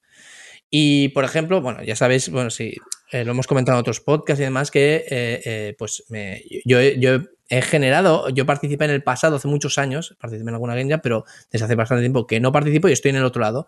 Estoy como una especie de, no, no, mentor, no me gusta hablar de eso, pero una especie de mentor, ¿no? Es decir, que viene gente a preguntarme, ostras, ¿cómo, cómo abordarías este tema? ¿Cómo abordarías esto otro? ¿O por dónde empezamos y demás? Y además también, pues me dedico a probar los juegos y a comentarlos en directo o simplemente a, jugar. Eh, he jugado muchísimo sin, sin jugar en directo, simplemente por por, no sé, por, por eh, entretenerme e incluso por, por aprender. Y bueno, esta, esta semana, pues estas últimas dos semanas ha habido la Global Game Jam, que es una Game Jam que como dice su nombre, pues es, está pensada para jugar, para, para hacerse a nivel mundial. Prácticamente todas las Game Jams que se hacen están hechas para hacerse a nivel mundial, ¿vale? Pero en este caso, la característica principal que tiene la Global Game Jam es que eh, eh, en todo el mundo se empieza a una zona horaria más o menos adaptada ¿no? al, lugar. Por ejemplo, en, España, pues creo que se empieza a las 5 de la tarde o ha sido un jueves. O, es decir, no se empieza a las 3 de la mañana porque le va bien a los americanos empezar eh, ellos al mediodía, por ejemplo. ¿vale? Y en la Global Game Jam, ostras, es que salen cada virguería, por lo general. En todas las salen virguerías, pero la Global Game Jam es, es muy bonito. Es muy bonito y, de verdad os, os, invito a todos que participéis en, ya sea jugando a juegos de una jam o participando y haciendo cualquier cosa en una jam. Aunque no tengáis ni puñetera idea de cómo se hace un juego, aunque no tengáis herramientas, simplemente que os sentéis, miréis la temática, ¿vale? Que es lo que hacemos, a mí me gusta hacerlo mucho esto en, directo o con mis amigos por Telegram o, bueno, ahora sí, es la única manera que podemos hacerlo, pero eh, me gusta mucho hacerlo y de ahí salen ideas brutales. Y no sé, aprovechando que, que está aquí Javi y que Adri ha participado en su primera Game Jam. ¿Cómo? ¿Cómo? A, sí, Adri ha participado en una Game Jam, una Game Jam de juegos narrativos. Y, y la verdad es que eh, estoy muy contento y yo creo que todos los que vimos el juego de Adri estamos muy contentos de ello. Pero bueno, aprovechando que tenemos aquí, pues no sé si tú también, Jordi, has jugado alguna vez a juegos de Game Jam o, o, o te has pensado alguna vez participar, pero no sé, que hablemos un poco de esto y... No, y no por este orden. Y, y que, bueno, pues animarte también, Jordi, a que un día participemos o que hagamos una Game Jam todos juntos alrededor pues de, de algún concepto. Eh, por ejemplo, una Game Jam de ocupados, ¿no? Eh, gente que no tiene tiempo para hacer Game Jams, pues... Eh, no sé, me gustaría saber, no sé qué, por ejemplo, tú, Adri, qué experiencia has tenido y tú también, Javi, que has participado en el Game Jam, ¿cómo, cómo ha sido vuestra experiencia? Bueno, yo eh, realmente, pues siempre me he sentido como muy limitada para participar en Game Jams porque no tengo ninguna habilidad técnica ni artística. Entonces, cuando vi el, pues eso, vi la, narrativa, pensé, y además en este caso la, el tema era eh, Cage ¿no? Encerra, enjaulados era el tema. Y, y dije, bueno, pues a lo mejor me puedo pensar un algo. Y me puse a pensar en ideas, se me ocurrieron algunas y tal, pero seguía, seguía un poco estancada en mm, aterrizarlo un poco en, en, lo que fuera un juego, ¿no? Y precisamente eh, a mí lo que me ha dado esta jam eh, es eh, el el conocer herramientas que para gente como yo que no sabe programar y tal, eh, que, que, ya te marcan como unas limitaciones o unas pautas o, una cosa que puedes hacer y eso me ayudó a pensar formas de eh, plasmar mi idea en lo que fuera un juego y en unas mecánicas y tal. Y yo es lo que, lo que me ha dado la Game Jam, que es pues... Eh, pues bueno, explorar formas narrativas interactivas de, contar esta historia y yo estoy súper contenta, la verdad, de, de, haber participado. Además, es un, los ambientes, eh, el ambiente es como muy guay en una jam porque todo el mundo está para ayudarse, para colaborar, para te anima el mogollón y, y el, lo que yo he hecho, que es un concepto, eh, de hecho, el, el, la pequeña parte jugable que hice no ni siquiera muestra el, concepto de dinámica básico del juego, eh, que es el que transmite la idea de de la, lo que es la historia, pero luego hice como una especie de documento en el que lo explicaba. Es plan, si supiera hacerlo, lo haría así. Eh, pero, pero eso que no, a pesar de no haber hecho nada, la gente ahí súper apoya, o sea, como que es una experiencia muy guay, la verdad. Y, y claro, mi, esa es mi experiencia que es muy limitadita. Seguro que Javi puede contar más cosas. Bueno, yo tampoco soy tan aficionado a las jam en cuanto a participar. He participado en algunas, pero realmente soy un flojo. Soy un flojo y, y, y, y, esta, estas carreras me estresan un poco. Pero sí que es una experiencia súper gratificante porque te hace exprimirte el, el, cerebro durante unos días e intentar explorar cosas nuevas, que, que quizás es lo más, lo más interesante. Ahora, eso sí, a, en cuanto a, al seguimiento, a mirar detrás, a bajarme juegos, a probar qué ha hecho la gente y a tal, esto es de lo, de lo más interesante que, lo, sobre todo refrescante, que, que, que, puedes experimentar cuando hay una llave. Entrar en la web y empezar a probar cosas random es de lo más refrescante, de acostumbrado a estar jugando siempre a, a, a cosas más hmm. preconcebidas, ¿no? complejas y, y simplemente ir al grano. Quiero un concepto y lo quiero explotar. Pam, pam, aquí lo tienes, toma. Cógelo. Yo, tengo que decir que, que, a mí el mundo de las jams lo he descubierto por, por Rafa, porque, por, bueno, porque hace directos eh, los que juega los juegos de la jam y, y, es uno de mis directos favoritos, si no el que más, pero no, pero bueno, está, porque de verdad es eso, es, es como me, me, me, fascina la capacidad que tenéis de, de coger una idea y, y, y, buscar una forma de representarlo de forma lúdica y es que hay, o sea, incluso Y ya no digo juegos narrativos, porque a lo mejor decís que es los que más me molan, pero no, no, o sea, juegos como el que comentamos en el capítulo anterior de la Room Room, que es una cosa como muy, eh, es pura mecánica y tal, y que me resultó flipante como concepto, tan sencillo y tan efectivo y tal. Y es que es todo el tiempo descubrir cosas súper interesantes y de todos los juegos de la Jam. Eh, siempre hay, aunque luego se haya, eh, aunque luego la, elaboración o luego lo que te presentan no tal no esté del todo pulido, no esté del todo aprovechado, lo que sea, la idea, siempre hay ideas súper interesantes en el núcleo y me, parece brutal, porque es que es como la fiesta de la creatividad y me parece maravilloso el concepto. Y tú en este caso, conocimientos técnicos, ya has dicho que no tenías muchos. ¿Cómo, lo hiciste? Porque claro, eh, en un principio tú simplemente querías participar pues escribiendo, mirando hacia algo y de repente, de hecho no querías ni siquiera participar precisamente por el síndrome del impostor, ¿no? Es decir, yo no he hecho juegos nunca, yo qué voy a hacer, pero también te animamos un poco a que vieras de que es que no estás metiéndote en ningún sitio, estás pues yo qué sé, haciendo un evento abierto para todo el mundo y si no le gusta a la gente, pues acabas la última y aunque acabas la última, es que da igual, no le importa a nadie, entre comillas, en el sentido de, ¿qué más da que lo hagas mal? Es un evento refrescante y, ya está. Entonces, tú como, claro, es decir, hay mucho misticismo también detrás de todo esto. Has de saber programar muy bien, has de hacer muchas cosas, ¿no? Todo está muy mitificado. Entonces, ¿qué, ¿Cómo lo has hecho tú? ¿Qué, has hecho para poder entregar algo que funcione y que la gente lo pruebe?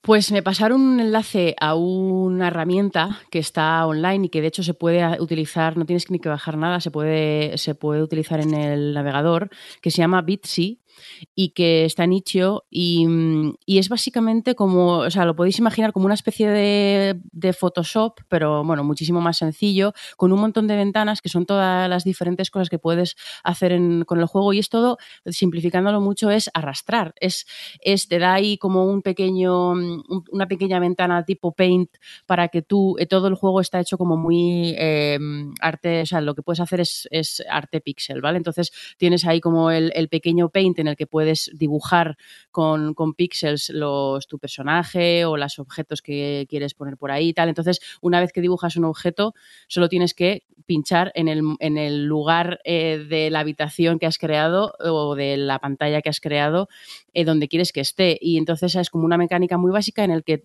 eh, el, avatar que tú diseñas por defecto se mueve con las, con las flechas. Y entonces, claro, ya es, es el propio juego te da algunas opciones como que interactuar con cosas Em, eh, salga diálogo o como que interactúe con otras que, bueno, son los ítems que, se te van al, inventario, o sea, como cosas súper basiquitas que, que, hacen que puedes generar, pues eso, un, un pequeño jueguecito así. Y el el trastear con la herramienta y ver las cosas que podía hacer, que, me hizo, para mí fue, em, para mí fue, eh, un momento que me explotó el cerebro porque de repente empezó, se empezó a empecé a ver las mecánicas que podía utilizar para contar la historia que quería contar. Y, y la verdad es que lo del sí he seguido además después de hacerlo trasteando y, hay también pues diálogos condicionales, hay pues bueno, puedes, puedes poner donde quieres que empiece, ya, o sea, donde hay salidas, entradas, donde quieres que empiece un juego, donde quieres que acabe, o sea, hay, eh, hay bastantes posibilidades dentro de que es una cosa como muy limitadita, muy básica y, y mola mucho. Y luego he descubierto que se le pasé a Rafa en plan, quiero usar este y Rafa me dijo, a ver, no te emociones, vamos a acabar con el Bitsy y luego ya veremos. Que es uno, y así lo cuentas tú porque le conoces mejor, Rafa, uno que puedes generar juegos que es que, pues como si fueran de la Game Boy. Y me parece precioso. ahora, antes de hablar del de Game Studio, por si a alguien le interesa, ¿vale? Eh, de, hecho, o sea, lo bueno que tiene el Bitsy y todas estas cosas es que te limita mucho. Y dirás, ¿qué, puede tener bueno la limitación? Yo quiero aquí tener todas las posibilidades del mundo. Lo bueno que tiene que Bits y esas plataformas te limiten, pero te den herramientas para poder hacer lo que tú quieras, es que no se te va la olla pensando en cosas imposibles. dices, mira, puedes hacer estas 17 cosas, que son muchísimas, y luego te paras a pensar. dices, puedes hacer esto. Y con esto haz un juego. Y creo que Adri, precisamente fue esto lo que te. Claro, en, mi caso fue esto, ya no solo. Claro, eh, aparte de las aparte de que la, cabeza no volara tanto, porque todo. Por supuesto que quiero hacer de Last of Us 3, pero no gonna happen. eh, sobre todo el eso, el conocer las posibilidades. Y cuando yo vi que había, por ejemplo, diálogos condicionales, dije, ah, ojo. Y se me ocurrió lo de lo de la dinámica en la cocina, de cocina, bueno, da igual, ¿no? porque la gente que escucha esto no sabe cuál es mi juego, pero, pero sí, de repente haces esa conexión y la propia limitación te fomenta la creatividad, lo cual es maravilloso. Y, bueno, o sea, de esta que me estabas preguntando, bueno, me estabas diciendo antes, hay una plataforma que se llama GB Studio, donde GB viene de Game Boy, lo que pasa es que no pueden poner Game Boy porque es una marca registrada. Es una plataforma open source, bueno, igual que Blitzy, de hecho Blitzy es open source, funciona web, también funciona en Windows, Linux, Mac, en móviles, está muy guay, pues e, esta plataforma te permite hacer juegos con estilo Game Boy sin programar, utilizando un poquito de la lógica de programación, igual que, Bitsy, que Bitsy ¿no? Te, dice, pues, si tocas esto, ocurre esto, punto. Pero sin una línea de código, puedes hacer juegos para Game Boy. Juegos para Game Boy inicialmente tipo Pokémon, es decir, o tipo Zelda, ¿no? Es decir, vista, vista superior, vas con un personaje, tocas objetos, salen diálogos, hablas con otros personajes, te metes en habitaciones, etcétera, etcétera. Pero ¿qué es lo que ocurre? Que no solo haces juegos estilo Game Boy, es que además de poderlos publicar pues, para diferentes sistemas operativos, incluso para web, es decir, que se pueda jugar desde web, que es una cosa que recomiendo que todos hagáis cuando hagáis una jam o hagáis un pequeño proyecto, que exportéis para que se pueda probar sin tener que descargarse, pues también permite exportar para una Game Boy real. Y eso es súper satisfactorio. El haber hecho un pequeño proyecto, por muy tonto que sea, y que te funcione en una maquinita de hace unos años, que a lo mejor es tu infancia o tu juventud, o como mínimo un reto interesante, es decir, mira, quiero hacer algo y que funcione en esta máquina tan antigua, es súper satisfactorio. Y claro, cuando lo vio, cuando lo vio Adri, pues dijo, yo quiero hacer esto y lo quiero hacer aquí, y entonces le hice ver que inicialmente lo mejor que podría hacer es hacer su juego con todas las limitaciones que da Blitzy, porque luego en la Game Boy tendría menos limitaciones pero ya sabría lo que hacer, ya tendría todo lo que sería la prueba de concepto o el prototipo, incluso podríamos decir, porque si lo hace tan completo como lo está haciendo, como lo tiene en mente Adri, pues sería un prototipo, ya tiene el prototipo, sabe lo que tiene que hacer y bueno, realmente sería más prototipo si utilizamos la misma tecnología, etcétera, etcétera, pero bueno, ya hablaremos de esto, pero la prueba de concepto prototipo nada más tiene que ir hasta el sistema este, ver cómo funciona crear las mismas escenas, crear los mismos personajes, pero desarrollarlo con, el sistema que, que, y toda la potencia que da. Estuve trasteando el, el GB Studio y, y toda la parte de lógica jo, es que tiene muchas más opciones y me, me viene muy arriba, porque además toda esa parte, yo es que no sé programar, pero toda la parte de pensar en la programación y en la lógica y en los ifs y todo esto me mola mucho. Y de repente ver todas las opciones que te daba el, el GB Studio era como, mmm, aquí hay cosas que me apetecería hacer con el juego, pero es verdad que, que es mejor ir poquito a poco. Pero entonces, Adri, eh, ¿cuándo sale tu juego para Stadia? para Stadia, pues yo creo que teniendo en cuenta que en dos años Stadia ya veremos dónde está, no sé yo. Está en Ichio. Oye, Rafa, ¿y de estas Game Jam algún juego interesante que hayas podido probar? A ver, juego interesante, el de Adri. Bueno, de hecho, todos, eh, de hecho, todos los juegos que, probé, que son de desarrolladores eh, españoles, porque yo lo que hice eh, bueno, o sea, sobre todo los que hice en directo, ¿no? Luego he probado alguno más del cual no recuerdo el canal porque el canal, no recuerdo el nombre porque jugué, ¿no? Miré un poco por encima, jugué y, y juego así un poco más en plan a saco. Pero en directo lo que hago es jugar a juegos de gente de mi alrededor o gente que por Twitter me dice, hey, juega mi juego y vemos qué tal, no sé qué. Y veo un par de juegos, sobre todo un juego de, de, una persona que, que que es bastante cercano a mí porque, porque fue exalumno mío y luego también algún proyecto que otro hemos hecho juntos bastante en el pasado, eh, pero que hizo un pequeño juego, ¿vale? Muy limitado, es decir, la, la llama era una llama que se hacía solo con cinco colores, creo, cinco colores y lo hizo en una tarde. Y lo hizo literalmente una tarde, o sea, tenía un fin de semana, ¿vale? Eh, una cosa que no he comentado es que las jams pueden ser desde, por ejemplo, pueden ser eh, un fin de semana, una semana, una semana, una semana, por ejemplo, Adri, o por ejemplo, bueno, luego ya hablaré de una jam en la que yo participé de cuatro años, ¿vale? Pero eh, también hay, hay jams, por ejemplo, de una hora, que es que a mí me gusta mucho eso porque dices, ¿una hora qué vas a hacer? Bueno, pues se van a hacer muchas cosas en una hora. Pues esta persona, pues, eh, que se llama Albert, Albert Balo en Twitter, pues hizo un pequeñito juego que, ostras, siendo muy pequeño, siendo muy sencillo, las mecánicas, el cómo se mueve como tal, las dos cosas que hace bien, las hace muy bien. Y es un juego de cinco colores con, cuadrados y, ya está. Es decir, no hay nada más, es una especie de plataforma así muy rápido, pero... Ostras, es que me, me sorprendió porque decir, ostras, es que la sensación que tengo de estar jugando un juego pulido es muy, muy, muy, muy buena. Ese estaba muy pulidito. A mí uno de los, todos los que jugaste esta última vez, uno que me flipó por al final el concepto que tenía de base, era creo que se llamaba Game Over and Over and Over. Ah, sí, pero em, también, también.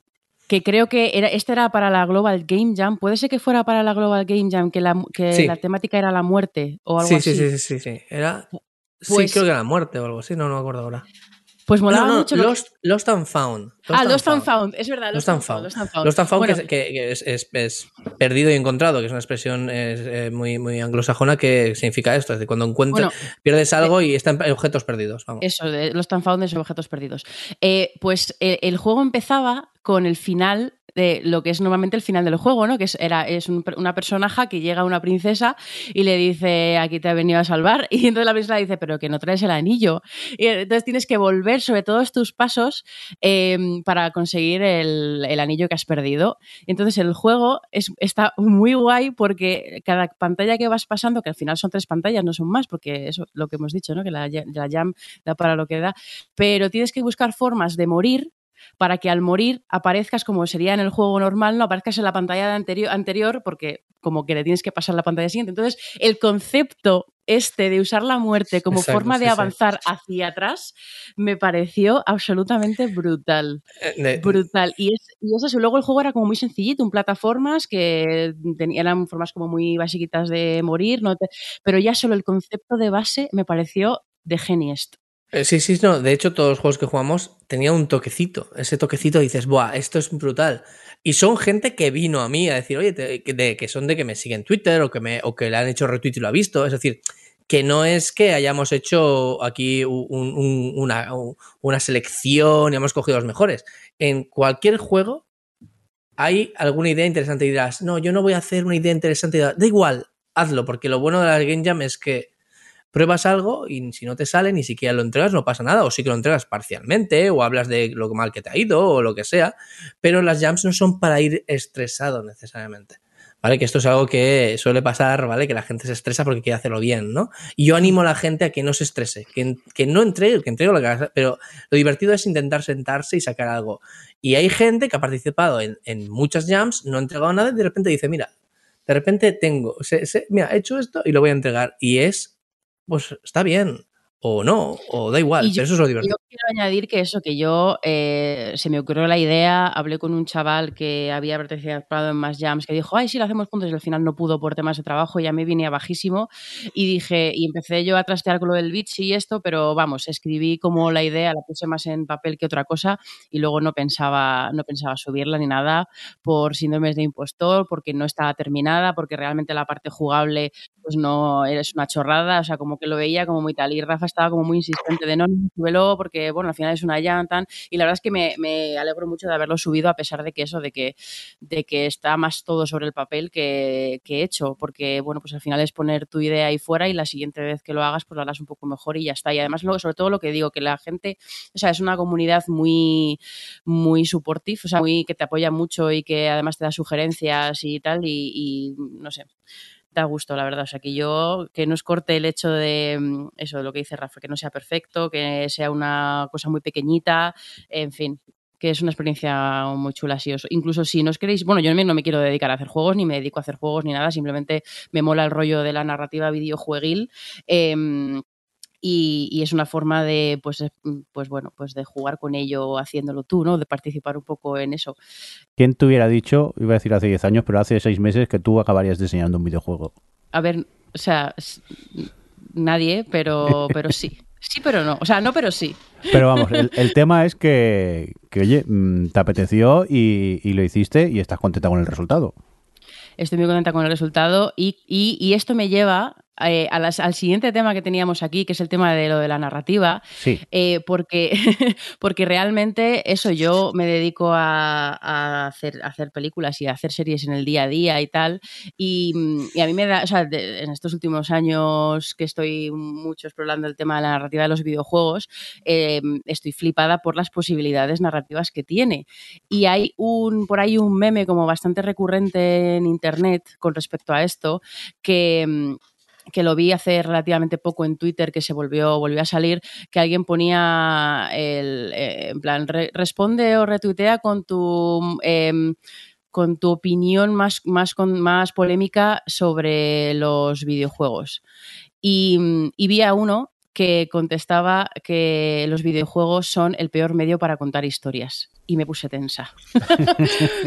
me puse de tenses, porque me parece, aparte de que me parece, pues eso, me parece absurdo em, poner a competir los diferentes medios para contar historias, porque al final son todos son medios, el cine, la televisión, los videojuegos son medios con sus propias características, sus propias ventajas y sus propios inconvenientes para contar historias, pero me parece de un de un pocho y de un rancio el, seguir con la cosa de que los videojuegos son el peor medio para contar historias y, lo quería plantear aquí. Em, Javi, Tú que, como persona que está contando una historia como un videojuego, ¿qué te parece esto? Ay, la piedra.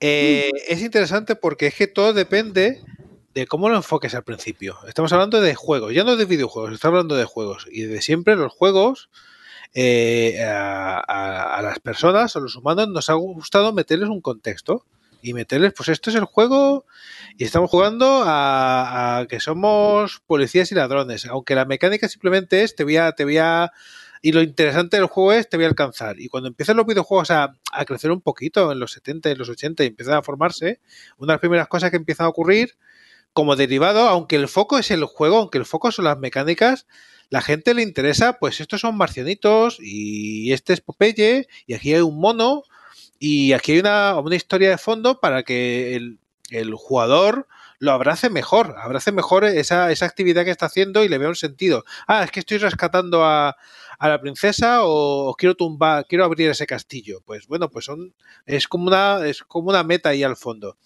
Y entonces la, narrativa entra así. Pero otra cosa es que con el paso de los años, eh, muchos creadores han decidido que el centro era quiero contar esta historia y quiero contar esta historia y quiero utilizar la habilidad que tiene el videojuego para implicar al jugador para contarla. Y es otra forma completamente distinta de enfocar el videojuego, que me parece ultra, a mí, a mí me, chifra también, me parece ultra interesante. Yo ahora mismo lo que estoy haciendo, por ejemplo, pues es lo otro, es tengo una, una cosa que es muy arcade, muy divertida, y, y, hemos metido y me he creado una historia de fondo muy divertida para acompañar a esa actividad que vas a hacer. Pero hay, creadores que, y seguro que tienes muy buenos ejemplos, que dicen, no, es que yo quiero contar una historia y quiero implicar al jugador en la historia y, quiero hacerlo que la sienta y que él tome decisiones y que seas tú la mano que, que, dispara la acción en este momento porque quiero que la experimentes tú y hacerte sufrir, llorar, reír o lo que toque. Así que me parece súper absurdo decir que es el peor medio para contar historias. Cuando cada vez hay más creadores que se deciden a que la narrativa sea el centro de su, de su aventura. Yo, por ejemplo, soy de las dos escuelas. Soy de la escuela que es eh, los juegos sin narrativa y sin historia y sin nada que contar pueden ser lo mejor de la vida y que, y que eh, totalmente a, favor de que los juegos tengan narrativa y que el medio de los videojuegos es, es uno de los más interesantes para crear narrativas o que explicar historias de otra manera. Bueno, recordemos que necesariamente la narrativa no significa explicar una historia en, sí mismo, no tiene por qué estar escrito ahí, no tiene por qué estar narrado, que mucha gente se piensa que es eso, ¿no? Es decir, utilizar los videojuegos como se utiliza una película, ¿no? Es decir, que, que te enseña una cinemática o que hubo un diálogo y todo esto, sino que la narrativa también es algo que está inmerso en el mundo del juego. Es decir, tú te enteras de lo que ha ocurrido en ese universo, no necesariamente porque te lo explica un personaje o porque lo leas escrito en una nota, sino porque las paredes tienen manchas de pues, no sé, tienen, tienen dibujos, eh, pues, rupestres, o, ¿sabes? Eh, tienen lo que sea, es decir, vas dándote cuenta de lo que va explicando desde ese mundo, por cómo está destruido un edificio mismamente, es decir, el, cómo, cómo, cómo ha caído un misil, por ejemplo, y ha destruido cierta parte de la ciudad y cómo puede haber afectado una parte de la ciudad, te lo explica la arquitectura y cómo está destruida esa arquitectura, por ejemplo. Y no hace falta hablar de destrucción, podemos podemos hablar de mil maneras de, narrar mediante los escenarios, mediante las mecánicas, ¿no? Por ejemplo, hay un juego que se llama Last Day of June que esto lo muestra muy bien, porque eres tú el que hace no solo avanzar la historia, sino que eres tú el encargado de, eh, contar esa historia. Es muy interesante cómo está diseñado. No es nada del otro mundo, vamos a decirlo así, a nivel eh, estructural a nivel narrativo y tal, pero creo que es uno de los que más te pueden llegar a tocar porque eres, precisamente tú la persona que hace que eso ocurra, ¿no? Hay muchas maneras de, narrar y yo creo que hoy en día todavía no sabemos cómo narrar. Nuestro problema, eh, cuando la gente dice los videojuegos son el peor medio para contar historias, claro que sí, porque todavía estamos aprendiendo. Y es un medio muy complejo que incluye física, que incluye eh, matemáticas, que incluye eh, eh, tecnologías computacionales, que incluye muchísimas cosas para poder explicar algo sencillo. Puede ser, puede ser, podemos explicarlo de muchas maneras, pero por desgracia, los referentes que tenemos y que tiene la gran mayoría de la gente no son jams. Por desgracia, no son indies. La gran mayoría de la gente tiene como referencias estos triples As que invierten todo en unas áreas que nos separa a veces de otras. Y puedo decir a veces de otras porque siempre acaba saliendo ese proyecto que te vuela la cabeza y decir, Buah, esto es un triple A y esto es una historia complejísima eh, o, muy interesante. Por ejemplo, Spec Ops The Line, ¿no? Spec Ops The Line, pues empezaba como un típico juego de tiros y demás, pero que luego hay giros, que luego hay cosas, y dices, ostras, esto es otra, otra cosa, esto no es lo que yo creía que había venido a jugar, ¿no? Realmente, si, si, lo pensamos, es cierto que todavía se está, se está experimentando la forma en la que aprovechar todas las oportunidades que ofrece eh, la narrativa de un videojuego y sobre todo porque también es muy complicado y muy caro y muy todo el, el poder diseñar universos que te den absolutamente todas las posibilidades, pero realmente, si lo pensamos, el videojuego es un medio que contiene a todos los demás, contiene cosas como medios que narran, que narran cosas, contiene música, contiene las cinemáticas, contiene la, palabra escrita, o sea, contiene a todos. Lo que el tema es, pues, em, combinarlos de tal forma que con la interactividad cobren sentido. Pero yo realmente, mira, eh, sabéis que voy mucho al Festival de Sitges y llevan unos años que em, que tienen una sección que son cortos de realidad virtual. Y yo siempre voy porque digo, yo, mi cabeza está mueblada, está, ha aprendido tanto de, la narrativa más convencional que a mí me cuesta mucho concebir una, un, corto, por ejemplo, de realidad virtual en el que el, que está utilizando las gafas, ¿no? el que se ha metido es el que elige dónde ver, porque al final contar una historia eh, lineal de una película es poner el plano donde tú quieres, ¿no? Y es una cosa como muy de autor. Pero, eh, claro, y, llevo muchos años que voy a ver si descubro la forma en la que la gente joven que tiene la cabeza eh, amueblada de otra forma encuentra formas de aprovechar eso. Y, la narrativa ambiental, por cierto, que es la que tú estabas mencionando, es una de ellas. Pero realmente estaba mirando en el sitio eh, erróneo, porque es en los videojuegos donde está esto. Y es algo que, por ejemplo, he estado jugando estos días. Bueno, jugué algo en Home que no había jugado nunca y volví a jugar al, al Edith Finch, que me parece absolutamente magistral. Y es, es, es eso, es el, el, generar una especie, o sea, un entorno que, que te, que, cree como un lenguaje con el, con el jugador que te haga ir a cierto tipo de sitios y que te haga interactuar con las cosas y que sean las cosas y el entorno el que te cuenta la historia. Y además el Edith Finch, que, que encima va a un nivel más allá y, y va sobre todo de, la forma en la que contamos historias y explorar las diferentes y cómo nos afectan y cómo tienen poder sobre nosotros. O sea, es como una gran exploración de las historias y la narrativa. Em, pero es eso, y es un poco, que, me da tampoco de vergüenza decir esta frase, pero es un poco lo que hacía yo con mi juego, que es en el fondo eh, ir andando por ahí, que los objetos que te vas encontrando son los que te cuenten la historia. Y es una forma de aprovechar un entorno dinámico e interactivo para realmente dirigir al jugador eh, en una falsa sensación de control, pero que, pero que realmente te está dando... Em, O sea, te, está contando la historia que quiere, ¿no? Que, bueno, eh, y, ¿no, Javi? no, simplemente eh, por... Voy, voy en la misma línea. Eh, estaba pensando, yo, yo que vengo de comunicación visual, así que para mí el cine también es súper es súper importante. tócala, tócala.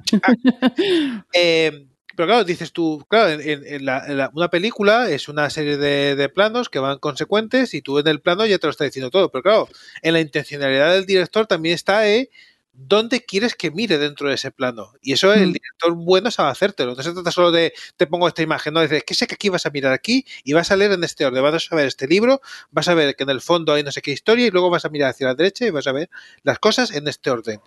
Pues lo que podemos llegar a hacer en el videojuego, y que algunos como Edith Finch lo hace muy bien, es jugando con, con la iluminación, con la música, con todo, con, con tu entorno, con la curiosidad del jugador, saber cómo se va a sentir y hacia dónde lo quieres dirigir, incluso más cercano a lo que hace un libro, a tu ritmo.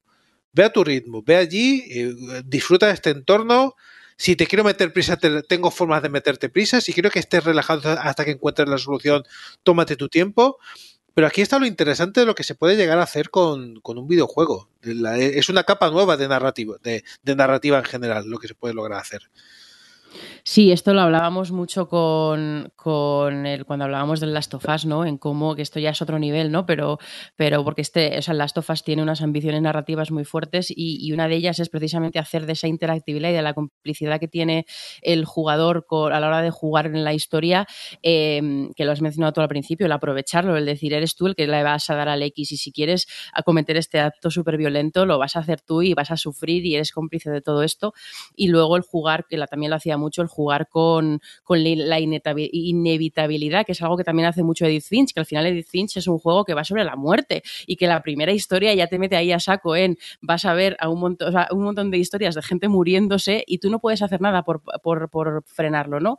Em, y el, jugar con esa complicidad de que hay una persona al otro lado me parece buenísimo. Bueno, anoche estuve jugando a The Stanley Parable descojonada viva porque me pareció maravilloso el humor que tiene, pero es, me parece, claro, es que es, es, juego Adri total porque es tan metanarrativo de primero cómo el juego juega contigo, cómo el narrador juega contigo, cómo el juego juega con el narrador, cómo está todo el tiempo troleando y cómo al final, al final del día está, está hablando sobre, em, pues bueno, las, eso lo he dicho antes, ¿no? La falsa sensación de control que, que le das a un jugador cuando está jugando una historia que se cree que puede influir en ella, ¿no? Y cómo se ríe de ello y cómo le da la vuelta eh, y cómo al final eh, también hay como, como un siguiente nivel en el que el propio juego le dice al creador del juego, pero tú te crees, ¿qué te crees que estás haciendo? O sea, tiene como un montón de capas que, me pareció, me pareció demencial lo bien que lo, lo exponen todo y además con un, con un humor buenísimo. Pero ves, esto es otro ejemplo de, cómo esto solo se puede hacer con un videojuego, el explorar eh, la relación de una, de un espectador o de un jugador con la propia historia y con la propia narrativa y con el propio autor, por, gracias a la interactividad. Entonces, decir que los videojuegos son el peor medio para contar historias me pone nervioso.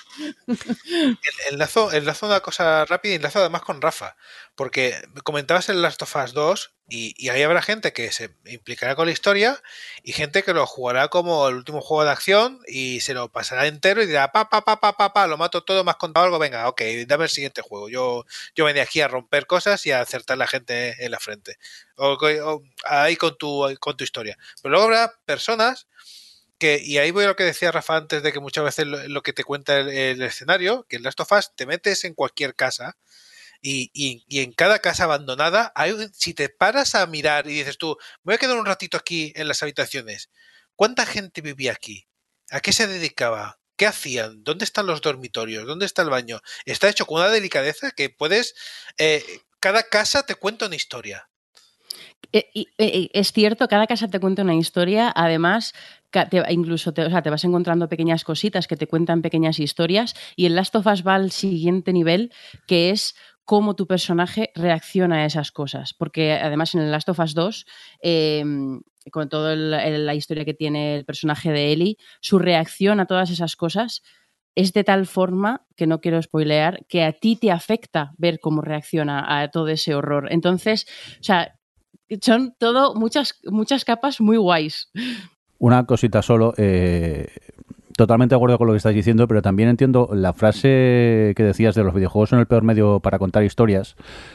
Es lo que estás diciendo. En The Last of Us 2, tú entras y si buscas y encuentras las cartas, eh, entenderás parte de la historia.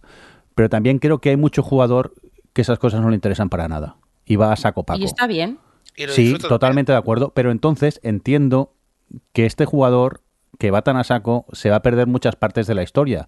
Y por eso entiendo un poco la frase que a veces no es el mejor medio un videojuego para contar según qué historias. Pero un libro puede tener también varias lecturas. Y tú puedes leer un libro de aventuras de pirata y decir, ay, qué guay los piratas y tal. Y luego miras detrás y te está contando otra cosa. Sí, pero tú te, lo leerás de principio a fin. El videojuego, tú. El juego también te lo vas a acabar. Sí, pero aunque tú no, quieras, te puedes saltar muchas, muchos trozos de la historia en un videojuego. Pero esto lo hablábamos cuando hablábamos con, de, lo de los completion rates, o sea, del, de la, del ratio de, de, completar los juegos que tienen los juegos. Em, que yo lo decía, es como, es que eh, realmente habrá gente que entra en las tofas bueno, Last of Us a lo mejor no es el mejor ejemplo, pero bueno, que entre en Last of Us, eh, vea un poco el rollo, eh, dispare pam pam pam, lo que estaba diciendo Javi, ¿no? Y, a lo mejor no le motive porque lo que, a lo que va es a al este de acción y como es tan, tan potente de narrativa, pues dice, pues este no me, no me mola. O que entre al Death Stranding, juegue 10 horas y ya lo deje porque, bueno, ya he visto lo que tengo que ver, no me interesa la historia que están contando. Y yo eso sinceramente no lo concibo como un, un, fallo del videojuego. Por supuesto que, los, que los creadores quieren que acabe su juego, pero en el fondo el videojuego es la experiencia que tú busques de él y si tú la experiencia que buscas del juego es mm, pegar tiros y estar en la acción y tal y el ratito que has estado jugando te ha dado eso o no y por eso lo dejas, pero tal, pues, pues ya estaría. Quiero decir, si a esa persona no le interesa pararse a mirar el entorno, no le interesa pararse a mirar las cartas o tal, pues significa que, que tampoco le va a importar mucho no seguir mucho la historia, ¿no? O sea, como que me parece que van relacionados. Y la historia no es que sea el peor, o sea, lo de, lo de los videojuegos siendo el peor medio para contar historias, ojo, si quieres que te las cuenten. Y eso también lo ha dicho Rafa al principio, que yo, estamos hablando de todos estos juegos porque estamos hablando de narrativa, pero yo a topísimo con juegos que son pura jugabilidad, pura mecánica y, plataformas y pim pam pum, porque, porque lo que quieres es ese reto o ese lo que sea, que al final es lo que, lo que mola que tienen los juegos, ¿no? Que te ofrecen pues esa experiencia, o los juegos online, ¿no? Que al final es puedes entrar no porque te mola un juego en sí, sino porque te mola estar con, es una forma de, socializar, no lo sé, que, en el fondo, o sea, sí, eso. Una cosa que quería añadir yo, o ya que lo dice Jordi, el tema, yo creo que también es mucho de la narrativa de los juegos está en lo que te pierdes. Quiero decir, tú puedes empezar un juego y acabarlo y haber dicho, guau, vaya juegaco. Y de repente vas a hablar con alguien que también se lo ha pasado y te dice, ¿y has visto esto? Y te quedas, ¿what? ¿Qué? ¿Cómo? ¿Dónde? Pero tú has vivido un juego, lo has vivido muy intensamente. Si está bien hecho, aunque te hayas perdido ciertas partes, el juego debería ser un juego completo. Y la narrativa puede ser algo que amplíe tu experiencia o que, sin más, que, que esté ahí. Obviamente, un juego que te lo pasas sin mirar la narrativa, te importa bien poco y demás. Eh, o sea, no, tiene, todo, no todos los juegos son para todos los públicos ni para todos los gustos. Es decir, que si es meramente narrativo y, te pierdes la narrativa, dices, ¿qué, ¿qué, ha pasado aquí? No entiendo nada, no me gusta nada, porque no has leído, porque no te has parado, porque.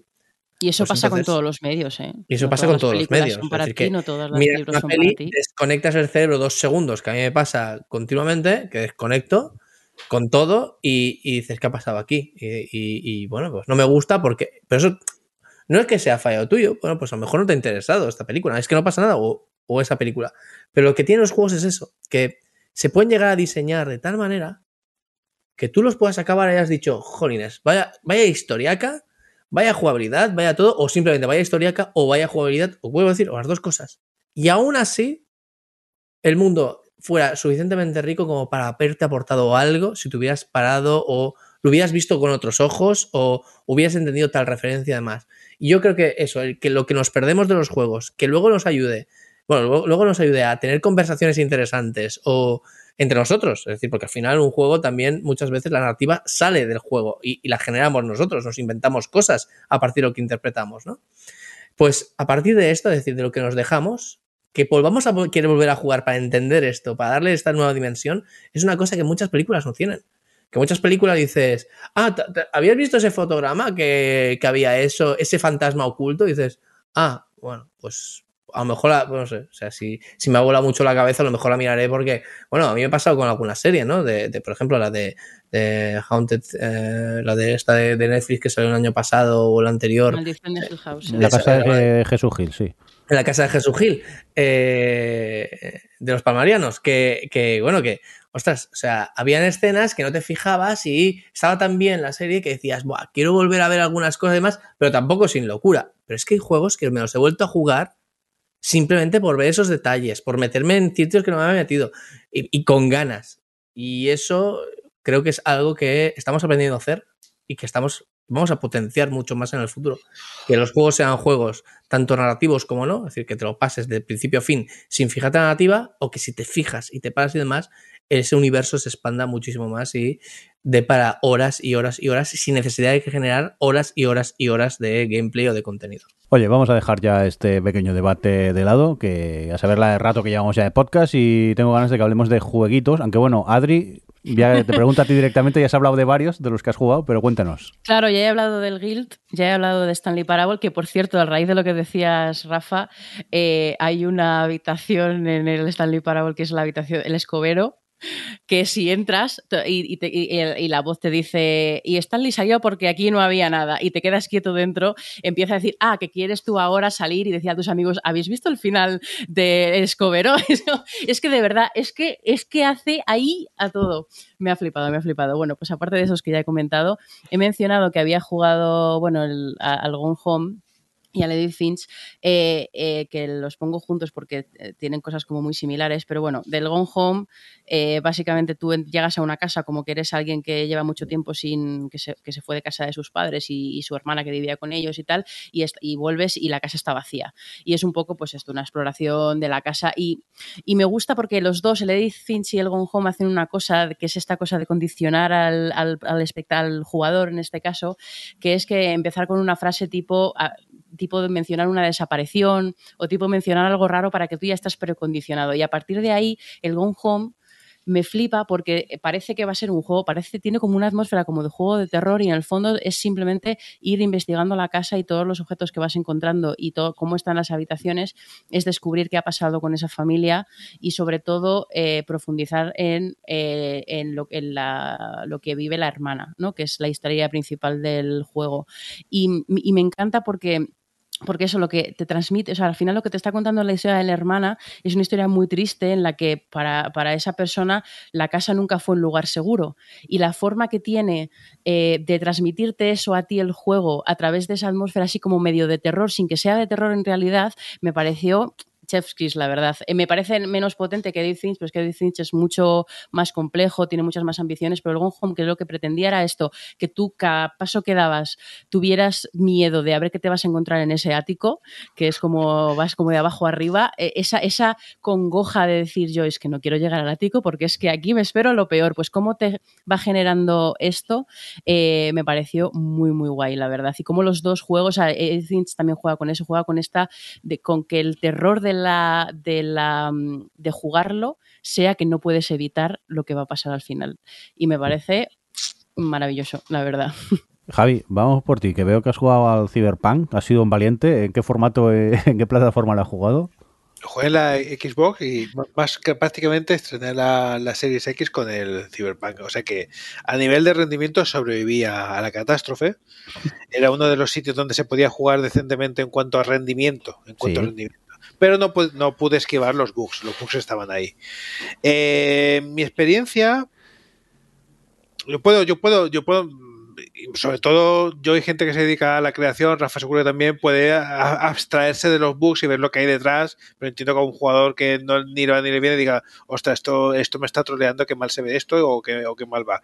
Pero aún abstrayéndome y, y ya con el juego liquidado, eh, me parece muy difícil eh, que el juego vaya a acabar en buen puerto. Es decir, a, día de hoy ya, ya le han pasado un montón de, de, vueltas, lo han pulido, lo han ido quitando bugs, bugs puro. Un puro, un bug puro es este tío sale al revés y el coche no arranca y esta misión está rota. Vale, muy bien.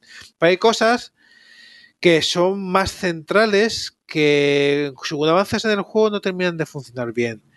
Como están creados los árboles de habilidades del juego, como todas las habilidades de disparo. Tú al final, como puedes resolver los tiroteos, todo según avanzas se va convirtiendo en un amasijo de repetición que no te lleva a ninguna parte. El juego sobrevive porque la narrativa es muy buena. La narrativa del juego es muy buena. Pero los sistemas de, daño están rotos. El tema de la policía lo habéis visto en algunos vídeos, la policía está rotísima, es, es, un, es un parche. Es más, tengo entendido que hay todo un sistema detrás de la policía que está desconectado en el juego porque tuvieron que parchearlo porque no iba bien y tuvieron que parchearlo con esto de que la policía te aparece detrás tuya cuando salta la alarma y es horrible, este, estés en el suelo, estés en, la, en el azoteo de un edificio, la policía siempre que haces algo chungo aparece, aparece detrás tuya. En el campo, en el campo donde no estás mirando. Digo, puedes, cualquier arma del juego te vale porque cualquier arma en el momento que empiezas a comprar habilidades te conviertes en un en Terminator y destruyes lo que sea en el juego. Así que tus decisiones pierden valor. Pierden valor y dices tú, bueno, da igual cómo lo hagas, yo al final, hacia el final del juego eres un destructor de universos y no hay quien te pare ni quien te, ni quien te detenga, así que deja de ser un poco interesante.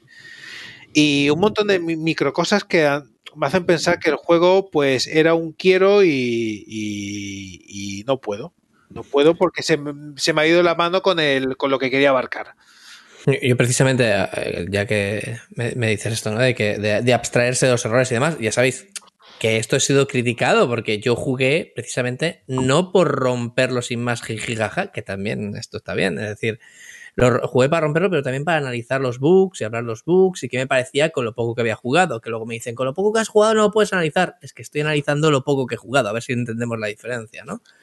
Y sinceramente, después de jugar un poco más, ¿vale? Que no lo incluyo en mis juegos porque fue cualquier época y, después de que hablara yo en el podcast jugué un poquito más, pero sin, sin pena ni gloria. Ostras, es que se le ve buen fondo. Es que se le ve dices, ostras, aquí muy buenas ideas. Y aquí hay ideas que cuestan menos de implementar y que las habéis implementado un millón de veces. Y que esto me lo haces repetir porque os sale barato de repetir 50.000 veces y, ostras, no sé, o sea, eh, al final todo se vuelve se volvía un poco mecánico, los mismos, era muy fácil trolear a la inteligencia artificial, era muy fácil muchas cosas que, ostras, veo difícil que se vayan a arreglar, porque son sistémicas, son parte del, del juego. Cambias eso y cambia el juego, y cambiará la narrativa, y cambiará muchas cosas. Veo eso, veo eso. Veo que incluso arreglar bugs puede estropear el juego, no todos, por supuesto, ¿eh? es decir, cuelgues y demás, no, pero arreglar ciertas cosas a las que se han basado para, mover X personaje o lo que sea, pueden cambiar mucho cómo funciona el juego. Es que eso, quiero, quiero rol, pero quiero conducción, pero quiero tiros, pero quiero sigilo, quiero que el juego lo tenga todo. No habéis llegado. Y todo se ha quedado en un. que no es mal juego. Cuando le quiten los bugs y todo, no va a ser mal juego. Pero va a ser. es, vendido como la revolución de CD Projekt que va a llevar el rol a un paso más adelante donde no ha llegado nadie. No. ¿El juego está mal? No. ¿Es, es excelente? Tampoco.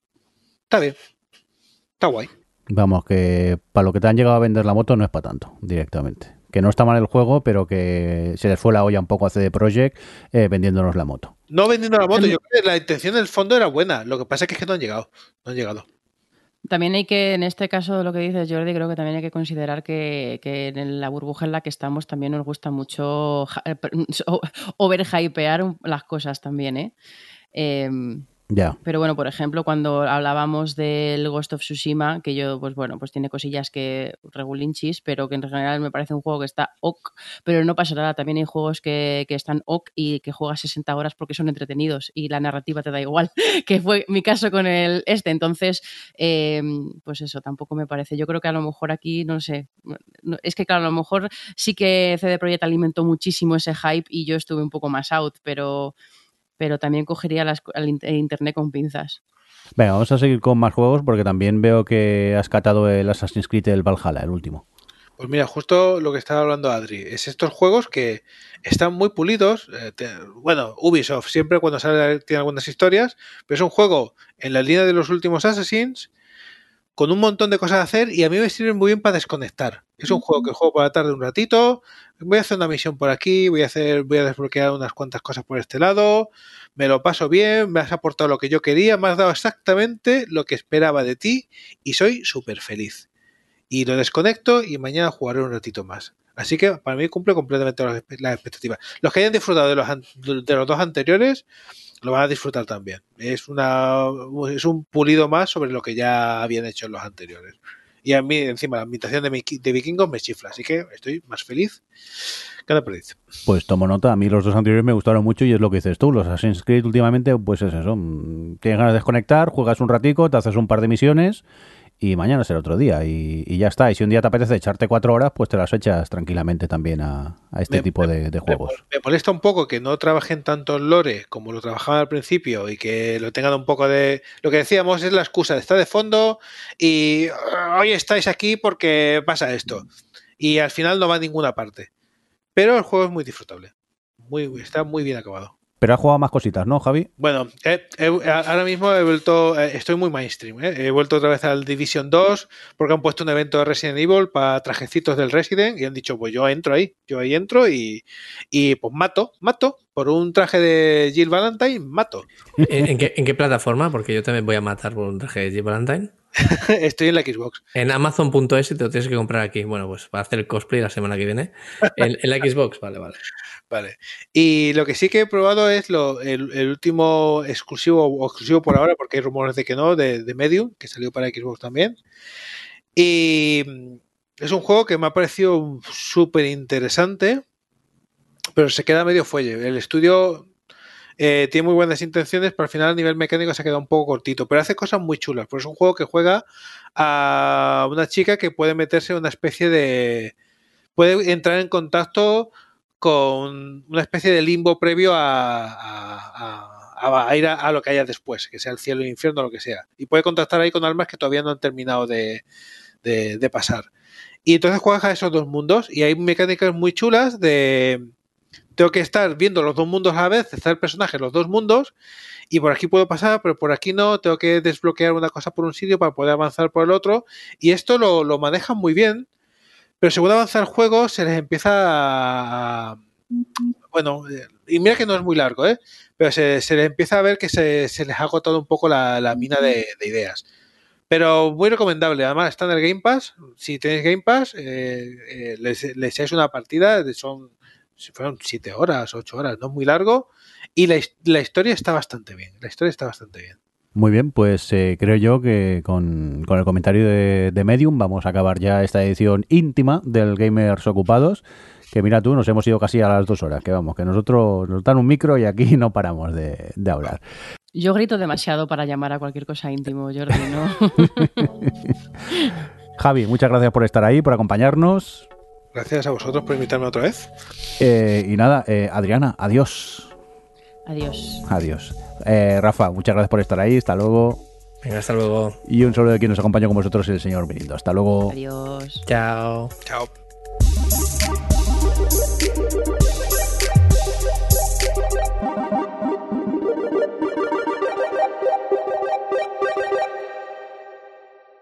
¿Te gustan los podcasts? Visítanos sons.red.